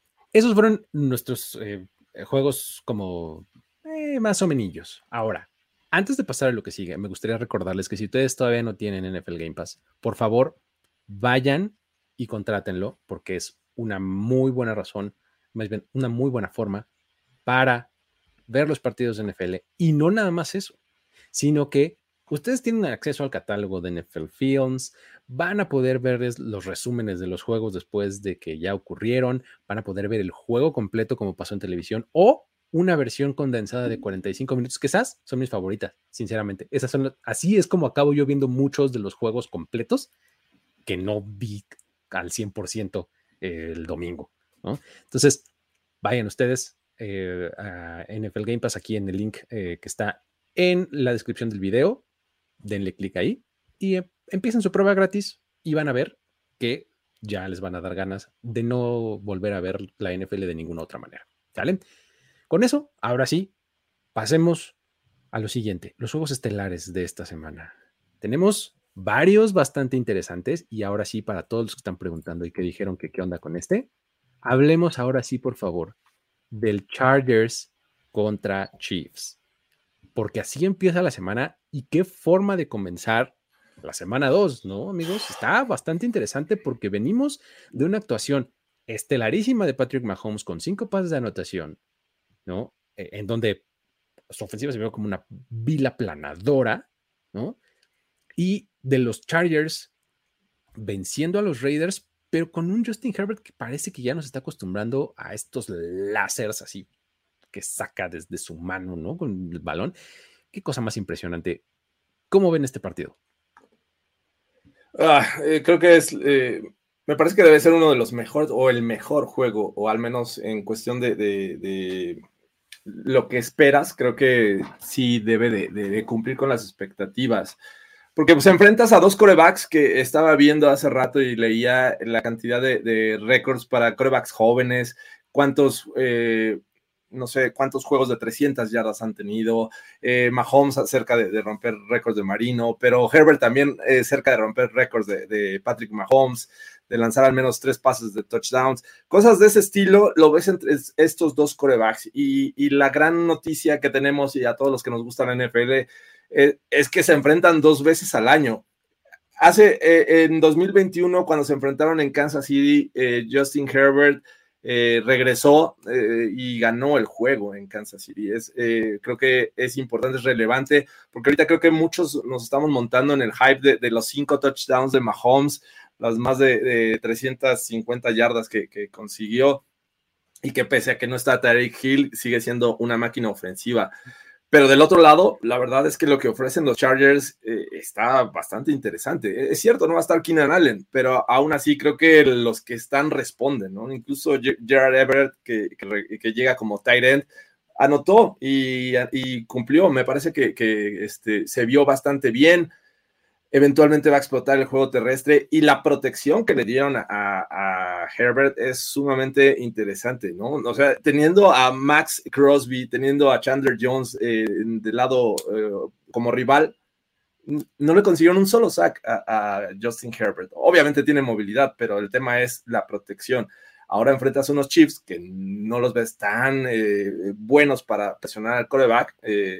Creo que va a ser interesante lo que puede hacer eh, Justin Herbert con tiempo. Del otro lado, pues Mahomes improvisando, eh, generando yardas por todos lados. Kelsey sigue siendo una máquina. acá, ¿no? Sí, el, base, el, shovel pass. Sí, realmente mm, yo esperaría un, juego totalmente ofensivo de muchos puntos. Y, bueno, del otro lado ya viste lo que hace Khalil Mack y, y Bosa. Está, está impresionante lo que podemos ver en este juego. Sí, esa es la, parte que a mí me llama más la atención. O sea, sabes que estos dos equipos van a salir con unas ofensivas brutales, pero creo que es el buen momento donde vas a foguear a tu, a tu eh, tan cacareada defensiva poderosa y bien armada que es la de los Chargers, contra un rival que sí te va a exigir en todos y cada uno de los downs. Si desde un principio se puede establecer de que eh, los Chargers pueden presionar consistentemente a Mahomes y cerrarle esas avenidas de escape rápidas, que se dice fácil, pero es posible hacerlo. O sea, creo que podemos ver un realmente un juego sumamente disputado, o sea, donde cada yarda va a contar, pero creo que vamos a ver también las grandes jugadas. O sea, estos, estos juegos han sido muy buenos en años pasados, pero siempre sabías que los iban a acabar perdiendo los Chargers al final, porque Chargers. Este es el año donde tienen ellos que decir, no, güey, o sea, ya no. O sea, ahorita ya tenemos otra, otra visión, otra estrategia, aunque sí, por cuestión de cocheo, le sigo dando la ventaja ostensiblemente a nuestro querido eh, Pablo Morza de los pobres. O sea, creo que el güey sigue siendo un, güey que sabe, sabe llevar estos partidos a buen término, ¿no? O sea, creo que le va a jugar muy a favor esa experiencia. Y del otro lado, pues a ver, a, ver cómo responde el, el, novateo todavía de, de, de, cocheo del otro lado. ¿no? Semana corta, juego divisional. Todo te dice, pues, el local debería de ganar, ¿no? Además, este, Andy Reid, este, Patrick Mahomes, etc. Entonces, por ahí está como que el primer, este, el primer eh, eh, indicio, ¿no? Luego, en contra, te podría decir, bueno, los Chargers han ganado dos de los últimos tres partidos que se han disputado entre estos, entre estos equipos. ¿no? Entonces, ah, bueno, ok, para los Chargers. Ahora, Patrick Mahomes ya no puede tener esta, esta, este recurso de me están presionando, compro tiempo y se va a romper la jugada y la tiro lejos y sé que allá va a estar Tyreek Hill, ¿no? esta ofensiva es distinta, tal vez distinta para bien. Me gustó mucho esa, esa, parte de, los Chiefs en la, primera semana, el cómo diversificaron su juego, el cómo estuvieron por todos lados involucrando a todos los receptores posibles. Pero eso requiere de un poquito más de timing, requiere de un poquito más de esquema no tanto de improvisación, ¿no? Entonces, ahí es donde puede ponerse bastante bueno con esta secundaria de los Chargers, que es bastante buena, ¿no? Este, con elementos importantes, ¿no? Que pueden ahí este, tener eh, momentos decisivos, que es un poco lo que decía yo por el partido del kickoff pasado, o sea, tengo esta misma narrativa de, no se acabó cumpliendo, pero así lo veía yo, son dos ofensivas que van a poner muchos puntos y entonces, usado con el que haga la jugada defensiva, ¿no? Entonces, si los Chiefs logran hacer algo importante a la defensiva con Laftis, con este, algún, algún este jugador así que levante la mano y diga, eh, aquí me puse yo los pantalones y saqué adelante el equipo, ustedes con eso. Y lo mismo con los Chargers, ¿no? Si ahí Khalil Mack o Joey Bosa o algo así tienen un saque interesante en jugada clave que les deje el campo corto a los Chargers, ¿no es qué? También ahí puede estar la diferencia, ¿no? Entonces, eso es lo que yo anticiparía de este juego. Sin embargo, creo que pueden ganar los Chiefs por eh, dupla head coach coreback. Yo, también fui con los Chiefs. Sin embargo, creo que eh, la semana uno enfrentaron una defensiva secundaria que la verdad no tengo nada de confianza, como son la de los Cardinals. Y en este juego, si llega a ser cerrado, se tiene que definir por, por, un kicker. No van a contar con Harrison Butker. Entonces, eh, podría ser factor. Pero yo también puse Chiefs. Creo que tienen una ofensiva que, me gusta mucho. Me gusta como la, creatividad que, ponen Andy Reid y compañía. Así es que tengo que ir con ellos. A mí no me extrañaría que ganaran los Chargers, sinceramente, o sea, porque sí tienen muchos puntos a favor, pero las condiciones lógicas de localía, experiencia, eh, balance quizá, eh, y familiaridad con el, estilo de juego que tienes, pues creo que me hacen inclinarme ligeramente por Chiefs. Muy bien. Ahí está. Siguiente partido que también está eh, atractivo. Hablamos de el um, Tampa Bay contra New Orleans, porque, a ver, duelo divisional, dos equipos que históricamente o en historia reciente, pues, si una pared han tenido los Tampa Bay Buccaneers, se llama New Orleans Saints, ¿no? Y, en esta temporada, pues mira, los Bucks sí ganaron y todo, este, pero contra esos Cowboys que ya platicamos lo mal que están, ¿no? Y no necesariamente se vieron de lo mejor los Buccaneers. Mientras que del otro lado tienes a unos Saints que sí se vieron muy bien. La verdad es que tienes que hablar de un Michael Thomas que tuvo un par de touchdowns, que un Jarvis Landry que tuvo más de 100 yardas, ¿no? Y una defensiva que sigue siendo muy buena, ¿no? Entonces, ¿cómo, cómo ven este partido? Está bastante jugoso y atractivo, ¿no? Sí, eh, se vieron bien, pero en el último cuarto, ¿no? Que fue cuando realmente hicieron este regreso, fueron los Falcons. Pero esta defensiva me decepcionó un poquito de los Saints. Eh, entiendo que es un duelo divisional, pero permitieron 26 puntos de parte del Mariotida, como ya se le conoce. Eh, eh, también ahí Cordarel Patterson siendo relevante por momentos. Pero sí, creo que coincido en este tema.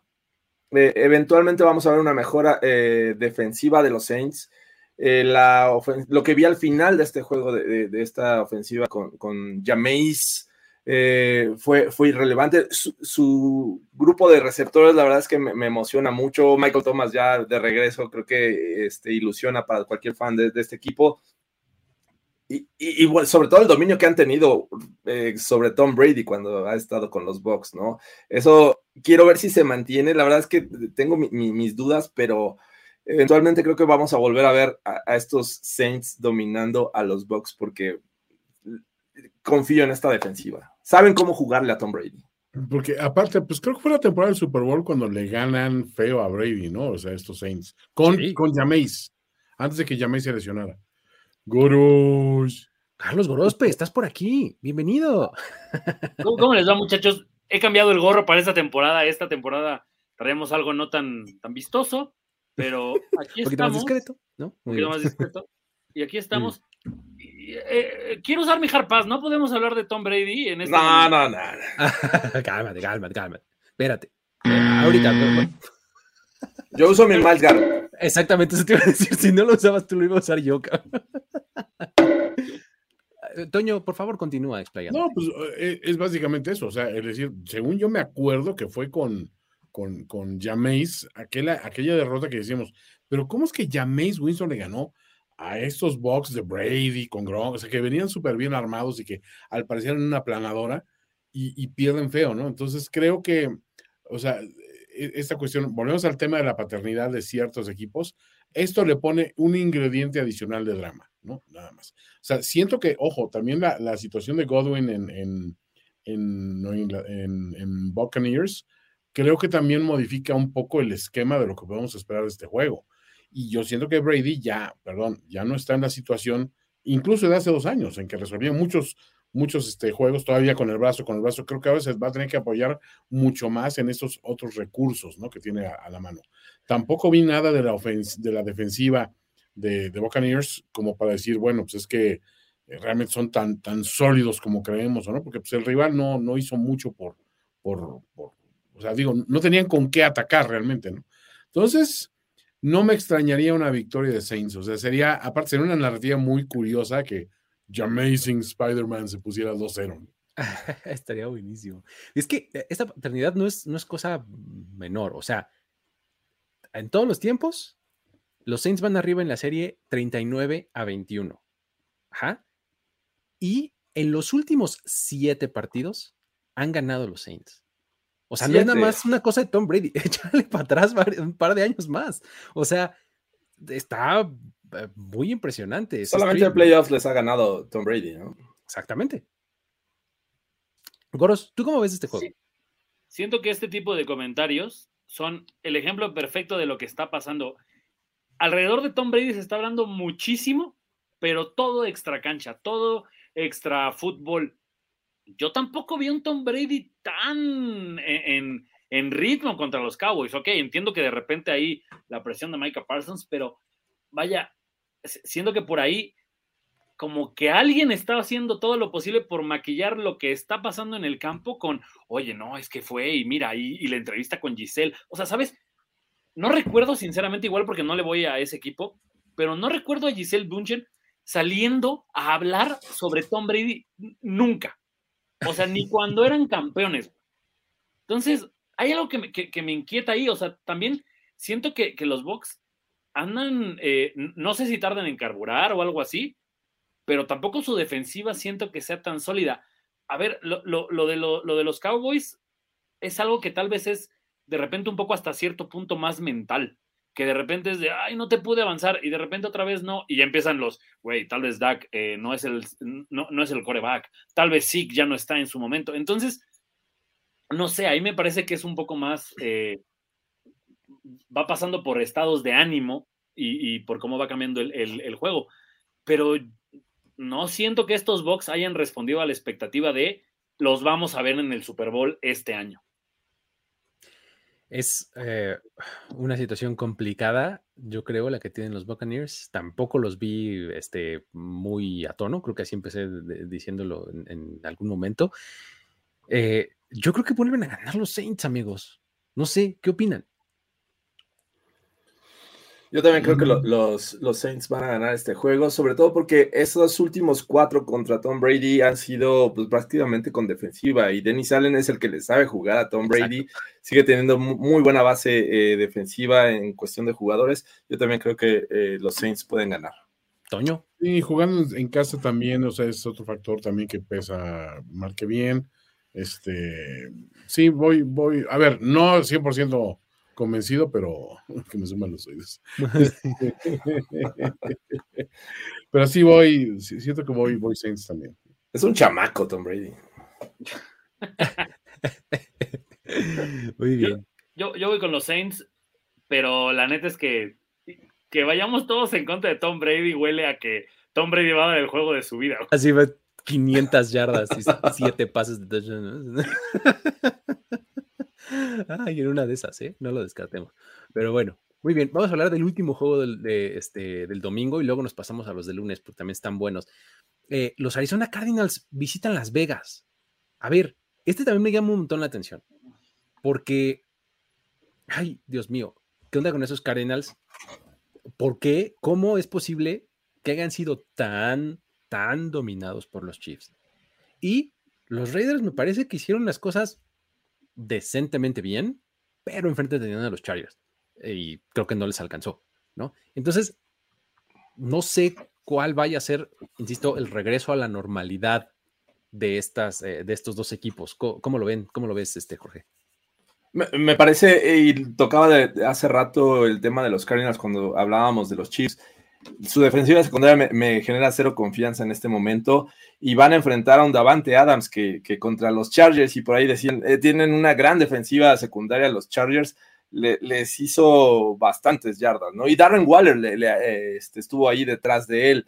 Ahora enfrentando esta ofensiva y no es que eh, enfrenten a Patrick Mahomes, pero bueno, tampoco Derek Carr es, el tipo malo de esta ocasión. Tuvo tuvo entregas de balón, le interceptaron en tres ocasiones, pero creo que la presión tuvo que ver. Pero los Cardinals ya no tienen a Chandler Jones, está, va a estar del otro lado, va a estar del lado de Las Vegas. Así es que eh, me parece que los Raiders deberían de, ganar este juego, no cómodamente, pero me parece que, eventualmente sí vamos a ver un, marcador de al menos siete puntos de diferencia. Max Crosby va a explotar, Chandler Jones es, el juego para brillar, quiere, quiere hacerse notar. Entonces creo que hay muchos factores a favor de los Raiders en este juego que yo creo que no lo voy a, no lo veo tan parejo en esta ocasión. Sí, fíjate que eh, ah, las venganzas de la semana pasada fueron solo defensivas, ¿eh? ¿eh? Aquí hay una venganza más defensiva Chandler Jones contra los Cardinals, ¿no? no, la conexión Fresno es, algo precisamente para, para, preocuparse, pero una cosa que también notamos de, de, Arizona la semana pasada es que no solo tienen un problema de una ausencia de DeAndre Hopkins, o sea, realmente el problema emana desde una defensiva que no, no ofrece gran cosa. O sea, todavía en, años pasados siento que medio disfrazaban el desempeño eh, defensivo con una ofensiva que caminaba muy bien. Ahora, eh, ante las ausencias de Kirk y de, y de, y, de Hopkins, creo que se ve que están mucho más limitados, o sea, quedaron mucho más evidenciados, ¿no? Y sí, este, pobre, pobre que monito, este, me, lo van a, me lo van a maltratar un poco, malo. Siento que es de esos partidos donde se acaba la temporada muy rápido para alguno de los dos. O sea, el, que pierde este juego es de, güey, no, ya reestructura, tiremos la temporada. O sea, los Raiders es un poco más suave porque acaba de llegar Davante. O sea, como que tienen chance de decir, lo del coach del año pasado, o sea, vaya, pero factor tocino durísimo a todo el roster de los Cardinals si pierden este juego. O sea, ya JJ ya no es un chavito, de Andre ya podría estar pensando en decir, bueno, mi último gran contrato con algún equipo que ande queriendo mis servicios. O sea, empezar los Cardinals 0-2 el año que el Super Bowl es en tu casa, cuando los últimos dos Super Bowls hemos visto a los equipos jugar el Super Bowl en casa, o sea, mm, creo que que más de uno va a empezar a decir, ya, güey, corran esos güeyes, no sirven para nada, regresen a Larry Fitzgerald, cualquier cosa. Pero no es un partido fácil por todo lo que puede desencadenar para Arizona. Los Raiders creo que todavía tienen un poquito de más eh, colchón, pero también Derek Carr ya las, las oportunidades, o sea, no es tercera, ¿no? ¿eh? Ah, no es tercera oportunidad. No es tercera oportunidad. No necesita una tercera oportunidad. Tal vez eso haga falta. Muy bien. Este, sí, creo que, ay, válgame, a, mí tampoco me gustó nada lo que vi de los Cardinals, nada, pero o sea, hay muy poco que rescatar y creo que sí, como bien lo mencionabas, el, el asunto, eh, tú creo que fue Toño, decías lo de la defensiva, ¿no? O sea, a mí me parece que eh, de pronto estábamos sobreestimando a esta defensiva la temporada pasada y por lo menos la semana pasada en la, 1 no dieron nada, no dieron nada, O sea, nada, nada, nada. Isaiah Simmons está perdido todo el tiempo. Este, y el hecho de que estén confiando tanto en jugadores tan veteranos. Eh, sí, no habla bien de esto. No, no habla bien de, de los Cardinals. Es un equipo a muy corto plazo. ¿No? Y si efectivamente se ponen 0-2, pues sí van a empezar a, ponerse este, intensas las cosas, ¿no? Pero bueno, eh, yo creo que va a ser un partido bastante bueno en donde todo el mundo se va a emocionar por Davante Adams, en que así, ah, miren, este, 150 yardas, tres touchdowns, este, ya sabes. En el segundo cuarto. sí, o sea, Justin Jefferson la semana pasada, Davante Adams esta semana. Esta semana. O sea, Así lo veo más o menos, ¿no? O sea, de, es el juego del coming out party de este, Davante Adams en los Raiders. Así lo veo yo un poco. Pero bueno. ¿Sabes qué, sería el único peor que ver a los Cardinals ganar este juego? Que salieran con el uniforme negro. Porque no sé por qué la NFL, no, no si tuvieron la oportunidad de ver un poquito el Cardinal Chiefs, es de, güey, ¿por qué juegan con colores tan parecidos? Pon uno de rojo y otro de blanco, no sabes no, pero, pero es en Las Vegas, ¿no? Entonces, eh, creo que jugarían de blanco y rojo. Yo también lo espero, pero no, de repente... negro contra negro después de rojo contra rojo la semana pasada. Qué horror, o sea, de verdad no, es, no encuentro el momento ideal para que los Cardinals usen ese uniforme que, no sé, o sea, hay veces que no entiendo la NFL. En tratar de ser cool, no, no sé, Toño, e, es este tipo de cosas que tratando de ser cool es cuando menos cool eres. Exacto. Cuando, cuando hay esfuerzo, es cuando, no, o sea, tiene que ser cool sin, sin esforzarte, güey. y los Cardinals lo intentaron muy fuerte, ¿eh? No, bueno. Quisieron sacar casco negro, pero se les olvidó que tenía que ser mate. Y lo dejaron brilloso y se ve espantoso. Horrible. Pero bueno. los Raiders, o este juego es de Survivor, no. O sea, ¿pondrías a los Raiders en el Survivor, Jorge? Ah, después de lo que vimos la semana pasada con, con Arizona, yo sí los pondría. ¿eh? Sí, es una buena opción. ¿eh? Está, está interesante esa, esa opción. Locales, no es divisional, tiene tus dos reglas de oro. Ahí está, mira. Muy bien, muy bien, muy bien. Perfecto, pues vamos con los Raiders todos. Ahora sí, vamos a hablar de los dos juegos de Monday Night, porque los dos están bien buenos. El primero nos trae a los Tennessee Titans enfrentando a los Buffalo Bills. ¿Qué vamos a ver? ¿Otra edición de The Comeback u otra edición del Music City Miracle? porque es un, resultado favorable para cada uno de ellos, ¿no? Entonces, ¿cómo lo ves, Goros? ¿Qué tienes que decir a eso? güey. Prefiero que. Así de, no, estrés, por favor. No, Miles Garrett, ¿cómo crees? Eh, eh, es que estaba, o sea, en mi fanatismo por los Bills, evidentemente los Pats son el equipo número uno en mi animadversión, pero los Titans son un segundo lugar ahí uno B. Y estaba, eh, estaba buscando razones y las encontré muy rápido. la serie entre Buffalo y, y los Titanes Houston Oilers es 30-19 a favor los Titans o los, o, o los Oilers. Pero no solo eso, o sea, y, y aquí es, por, por eso es que, que, los tengo tan presentes. De los últimos 13 juegos, solamente han podido ganar Buffalo 4 de ellos. Uf. Y de esos que ha ganado, en ninguno ha metido más de 16 puntos. Ok. Entonces, o sea, de verdad nos va muy mal. Algo tienen los Titans que nos va muy mal. O sea, tal vez ese equipo desde que hizo el Music City Miracle dijo, güey, son nuestros hijos y lo van a hacer de por vida. no sé, o sea, además los últimos dos juegos contra, contra los Titanes han sido en prime time. Uno por un tema de COVID, no sé si lo recuerdan, aquel de martes, que los martes, Titanes de repente exacto, sí. tienen un chingo de contagiados y curiosamente entrenan. Buffalo no quiere ir a jugar, pero después juegan en Tennessee y además no solo eso, creo que es el primer juego donde se acepta gente en, el, en, en la grada. Entonces, todos los jugadores de los Bills es como, güey, o sea, tuvieron un brote, nos vienen a hacer jugar y todavía meten a gente en la grada. No eso, Tannehill les mete 42 puntos con una mano en la cintura, güey. Entonces, ah, hay varias cosas que me molestan de los Titans y la última se llama Derek Henry, porque en los últimos dos, dos juegos contra Buffalo tiene unos highlights de esos que me pasan cada domingo cuando sacan o las mejores escapadas de la temporada. Siempre está Derek Henry contra los Bills. Sí, el, el Steve Arm famosísimo contra George Norman, Norman, ¿no? Exacto, sí.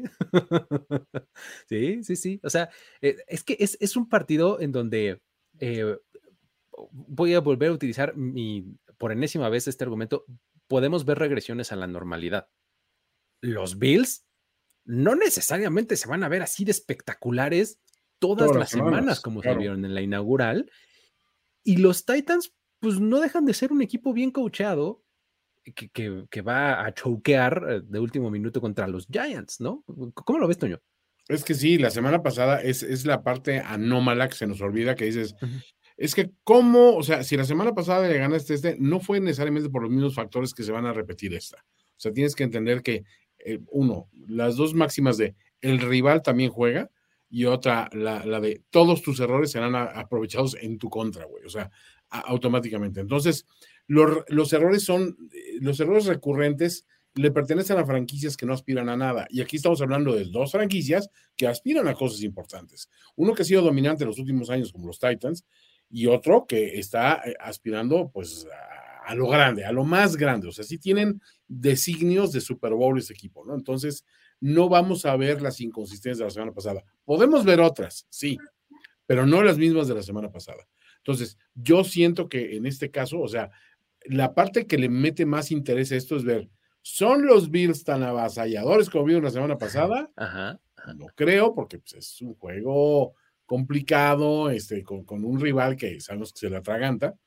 Y dos, eh, Derrick Henry está al 100% como nos dicen que está, porque la semana pasada no lució tanto y Braver tampoco se vio como el genio que se había visto en los últimos años, o sea, de eh, resolviendo juegos con, con eh, recursos a lo mejor limitadones.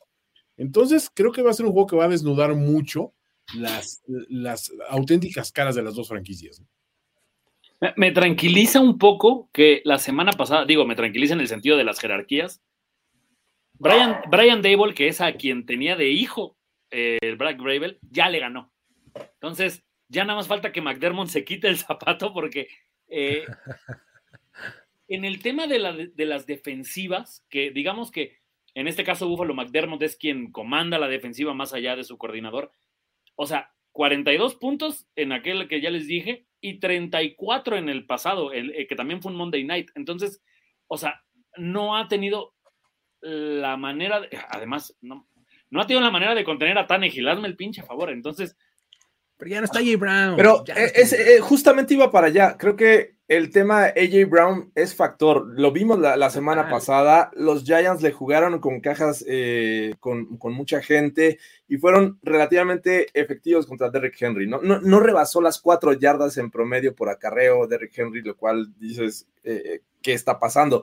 Y cuando tenías a AJ Brown, en cualquier momento te hacían una jugada grande, el, el bombazo. Y ya vimos que, sin action, ¿no? él son, exacto, play action, Ajá. bombazo y tenías a AJ Brown en lo profundo y anotación. En este caso, tuvieron alguna jugada con, con Traylon Burks, pero no fue de touchdown. O sea, a final de cuentas, creo que los Giants le jugaron a eso. Eh, Brian Dable se ve que los conoce bastante bien, eh, eh, head coach de los, de los Giants, pero en general creo que estos Titans van a eh, tener que cambiar su estilo de juego, obviamente basado en, el juego terrestre, pero, pero ya no va a ser lo mismo sin AJ Brown. Y creo que ahí es donde tienes una, una ventaja con él. De haber tenido un mejor coreback, los Giants, estaríamos hablando de otra historia. Creo que le hubieran eh, metido más puntos a, a los Titans y los Bills tienen un mejor coreback en este momento. Tienen a Josh Allen, tienen un juego terrestre que si bien no usan eh, no, no, son tan este, poderosos en ese aspecto. Me parece que lo complementan con lo que te pueda generar Allen en jugadas rotas y lo que este, el juego aéreo, que me parece también es importante. Y la defensiva de los Bills, lo que vi, me, me gustó mucho, ¿no? La, la, adición de Von Miller está jugando como si estu estuviéramos hablando de 2015, 15. cuando ganó el Super Bowl eh, con los Broncos. Uh -huh. Está jugando muy bien eh, Von Miller. Entonces, creo que tiene las, las, piezas y yo sé que la historia importa en ocasiones, pero creo que esta ocasión no va a ser tanto este, este tema. Creo que los Bills tienen un mejor equipo, juegan en casa.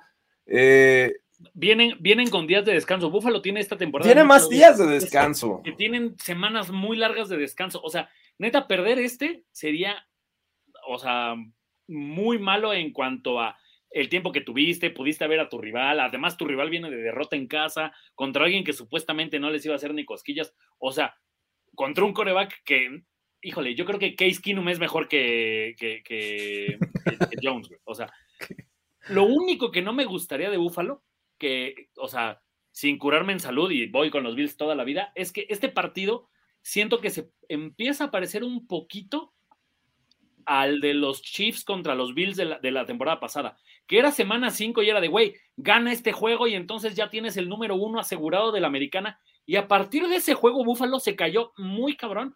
Perdieron mm. contra los Jaguars, perdieron contra los Bucks, se metieron en un problema contra los, contra los Pats que les estaban robando la división. Entonces, es lo único que no me gustaría de, de, de ver de Buffalo este, de este día. Que de repente lo ganen y salgan así de, ah, no mames, sí, eh, la bestia del este. Y de repente, ¡pum!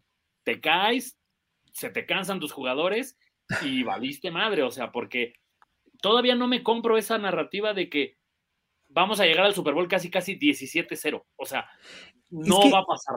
Ese es todo mi problema, o sea, con, con los Bills que, que, son demasiado perfectos. Me explico, cuando, cuando hay cosas así, algo va a fallar, cabrón. O sea, y, y la NFL es una liga que es así. O sea, la NFL no necesariamente el Super Bowl lo gana el mejor equipo.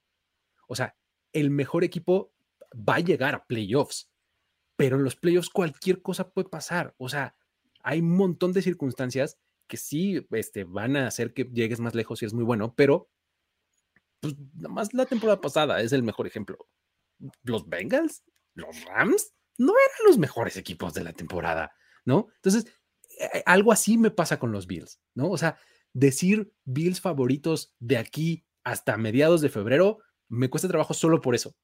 Ninguna son técnica ni táctica, solamente circunstancial, ¿no? Que, que ahora, no, no sé, Toño, para mí, este juego y el de los Chiefs ya son los únicos en los que los Bills no son muy favoritos. O sea, yo en algún punto dije, tengo presupuestado que este juego Buffalo llegue con una derrota, porque los Rams me parecían un rival bastante eh, fuerte, uh -huh. pero, o sea, neta, vamos a empezar 2-0 y ya decimos 17-0, Toño. No creo. No, no, no, yo, es, es o sea, la, la, gran maldición de muchos equipos es precisamente empezar a jugar con esa expectativa tan elevada.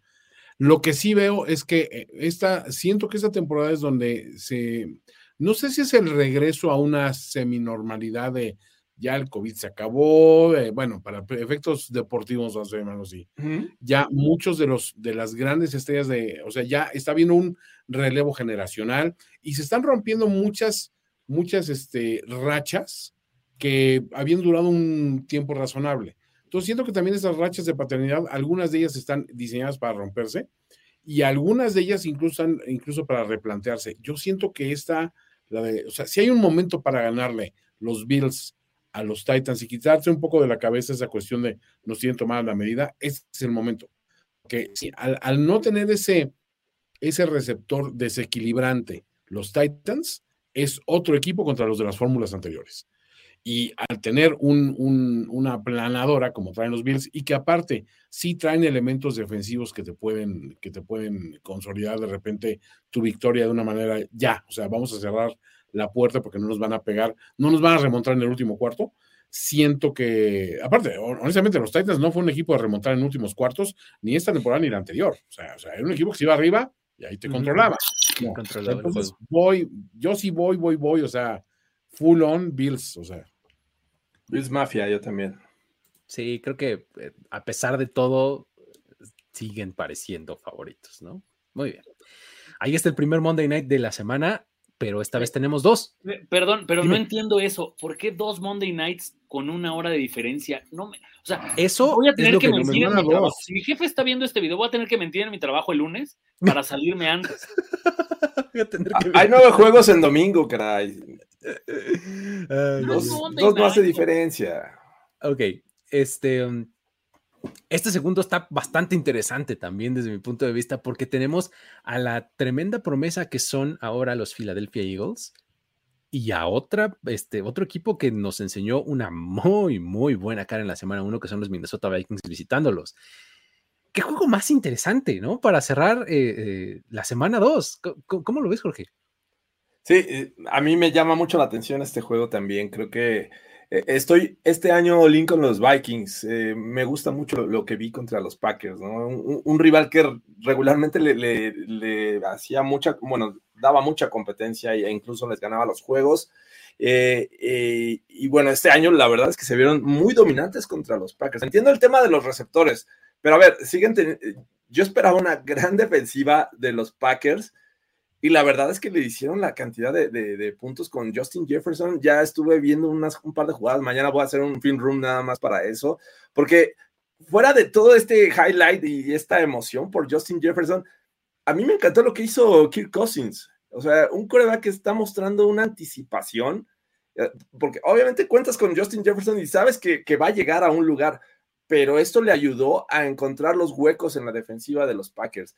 Eh, ya, ya lo, lo, platicaré a detalle mañana, pero eh, esto ha ayudado con el resto de las piezas que tienen estos, estos Vikings a la ofensiva, Dalvin Cook, Irv Smith, eh, el mismo Adam Thielen, la línea ofensiva por momentos viéndose bien, protegiendo a, Cousins, y la defensiva también siendo, presionando los golpes que le dieron a Aaron Rodgers, la verdad es que, este, digo, entiendo que no hay que celebrarlos, pero la verdad es que emociona este, este, tipo de contactos ¿Oh, actualmente. o en una de esas, sí, poquito. Entonces, no lo imaginaste, Aaron Rodgers, no, lo soñaste. Eh, sí, creo que estos Vikings tienen con qué eh, sacar este juego porque Filadelfia fue un rival por momentos importante contra los Lions, la defensiva de los Lions, pero de repente permitieron una gran cantidad de puntos y una gran cantidad de yardas por tierra, ¿no? Con, ah, con DeAndre Swift y por esta línea ofensiva. Creo que los Vikings en algún momento los vamos a ver relevantes con Dalvin Cook contra esta misma eh, línea defensiva. Perdieron a Barnett, me parece, para presionar al coreback. Entonces, son factores que me hacen creer que estos Vikings van a seguir acumulando victorias. Sí, es un equipo que se luce. Por el lado ofensivo, creo que no, no, no puedes poner muchas incógnitas. O sea, son lo que son, que son contundentes. Y del otro lado, o sea, del balón están las Philadelphia Eagles que como que tienen ese hype de van a ser, o sea, eh, o sea Jenny Hurts es el nuevo Lamar Jackson, este, esta, esta nueva fórmula con AJ Brown, o sea, está funcionando desde un principio. O sea, va a haber no sé quién vaya a ganar honestamente, pero mi marcador final siento que va a dar 54 a 52, una cosa así estúpida. son equipos que tienen potencial de generar muchos puntos muy rápidamente. O sea, obviamente estoy siendo eufemístico, pero sí, o sea, siento que va a ser espectacular, va a ser entretenido y siento que aquí puede romper un poquito esa maldición de Kirk Cousins no gana en prime time. O sea, me gustaría esa narrativa. Y, iba a hablar de ese, elefante en la habitación, ¿eh? De, de Kirk Cousins en prime time. Va a estar este, eh, interesante, ¿no? Eh, ah, ¿Estás diciendo algo, Gross? Creo que sí. Ah, sí. Media hora de análisis para que se vaya al carajo en dos palabras. Prime time.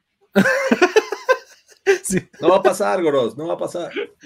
Sí, no, yo tampoco. Se rompe la, la, cámara.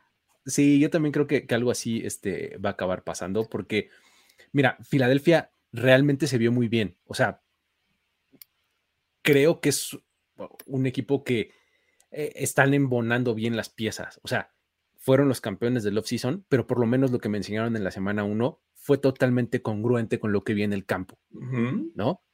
Este, realmente eh, es una cosa bien llamativa, ¿no? El, ver cómo Jalen Hurts realmente se veía muy bien, o sea, y no es que tenga que hacer jugadas espectaculares para verse muy bien, o sea, el tipo puede correr cuando se lo propone y se protege perfectamente, ¿no?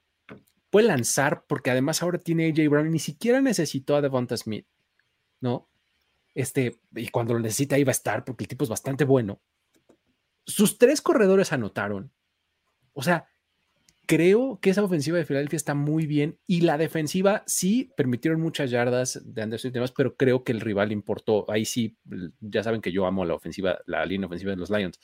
Eh, creo que creo que esa defensiva también está bien, ¿no? Entonces, eh, va a ser un juego interesante porque le van a poner muy buena resistencia a los Vikings, pero creo que sí, o sea, de por sí yo ya saben que puedo, voy a, puedo tomar todo el Justin Jefferson que me ofrezcan y si hay más, voy a pedir más, ¿no? O sea, yo así soy el fan número uno de ese tipo y eh, acompañado de las piezas como está rodeado y los diseños de jugada de Kevin O'Connell, o sea, creo que esa es la parte que, lo ha como catapultado, ¿no?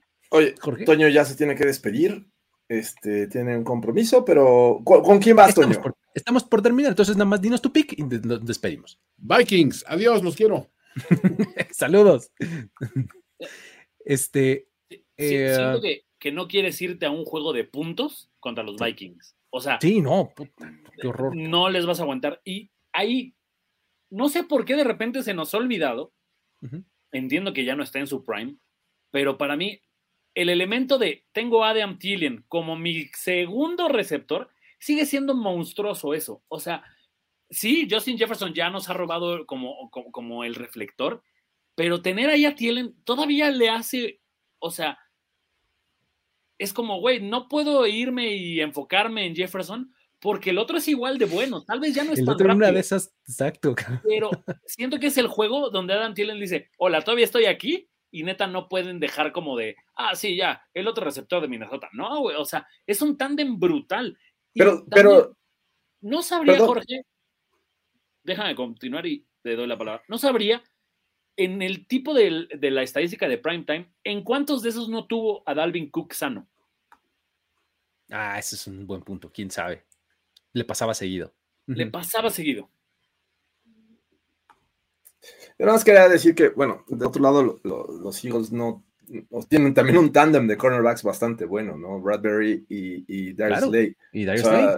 Y, creo que va a ser un juego bien divertido en ese aspecto, justo por esto, ¿no? La defensiva secundaria de Eagles contra este, este tándem también, porque Devonta Smith a lo mejor no se vio en, la semana 1, pero me parece que está ahí, es un, potencial elemento que pueden utilizar en cualquier momento. Entonces, una amenaza latente. Va a estar bien divertido este juego, de verdad. creo que sí, o sea, en algún momento vamos a dividir nuestras pantallas con NFL Game Pass para poder ver ambos. Ahí el meme este de los ojos, este, uno para cada lado, estilo camaleón, así nos va a pasar. ¿Cuánto andará el, el, over y el under de los dos juegos? O sea, me parece que ha de ser algo arriba de los, no sé, 60 puntos. Eso es eh, respuesta para los de apuesta ganadora. Vamos a Exactamente, apuesta ganadora, este mismo canal, todos los miércoles a las 5, 5 y media de la tarde, por ahí. Este, ahí están Tito y Dani eh, dándonos buenas recomendaciones, porque creo que ninguno de los tres somos mucha referencia del tema. No, pero, pero, va a ser muy entretenido. Si lo puedan, véanlo por Game Pass. Y además, me parece, no, no sabría a qué hora vamos a salir, pero de que voy a estar en el mini overreaction del Buffalo Tennessee, o sea, pues después del Buffalo Tennessee, téngalo por seguro, neta. O sea, siento que eso es un ganar-ganar para la gente. O me va a barrantear contra los, contra los Titans, o me va a ver romper mesas en vivo aquí en. Así es. Muy bien. Si encontramos la línea del de Vikings Filadelfia, quiero creer, ok. Ok. Sí, pues mm, tiene sentido, muy bien, ¿no? Como 26 puntos por partido, más o menos, ¿no? Sí. Digo, por, equipo. Por equipo. Este, por equipo, exacto. Entonces, ¿qué dicen, amigos? ¿Vikings? ¿O Yo voy Vikings. Yo voy Vikings. Call. voy con los Vikings, pero. Bajo No, protesta. pero nada, voy con los Vikings. Perfecto, vamos entonces con los Vikings. Igual Toño ya este, nos dijo lo mismo. Y pues con eso terminamos, amigos. Con eso cerramos esta eh, segunda edición de Playbook. Ya saben que eh, en estas primeras semanas son bastante extensos porque hay un montón de juegos. Y eso que tuvieron su hard pass eh, y todo. Vamos a buscar la forma de hacerlos más dinámicos. Casi nos aventamos dos horas, caray. Pero O sea, la gente aquí está así, mira, casi, casi. Ya, ya estoy bien pegado. O sea, necesito, primero y diez, necesito sillas más cómodas. Otra silla, por favor. Este, hay que decirle a los dueños de la empresa a ver si nos, este, si nos compran una silla, ¿no? No, voy a estar como el señor Burns ya en un buen rato, pero bueno. Exacto. En, en en- en un- en unos años van a decir Overreaction y Playbook se acabaron a Jorge Tinajero, como la sorda a- al toro Valenzuela. Muy bien. Eso es. Muy bien, pues muchísimas gracias a todos por, por haber estado por acá. Gracias por eh, sus comentarios acá en el chat en vivo. A los que escuchan esto en formato podcast también, muchísimas gracias por hacerlo. Dejen estrellitas, síganos o de- recomiéndennos y dejen like acá en este video, en la plataforma que ustedes lo consuman. Nos vemos la próxima. Esto fue Playbook. Luis Obregón, Jorge Tinajero, Carlos Gorospe y Antonio Semper se despiden. Bye bye. Tenemos que despedirnos, pero nos veremos pronto en otra lectura a profundidad de Playbook, Playbook de primero y diez. El análisis previo más profundo de la NFL. Jorge Tinajero, Luis Obregón y Antonio Sempere. Let's go, fellas. This is it. Playbook.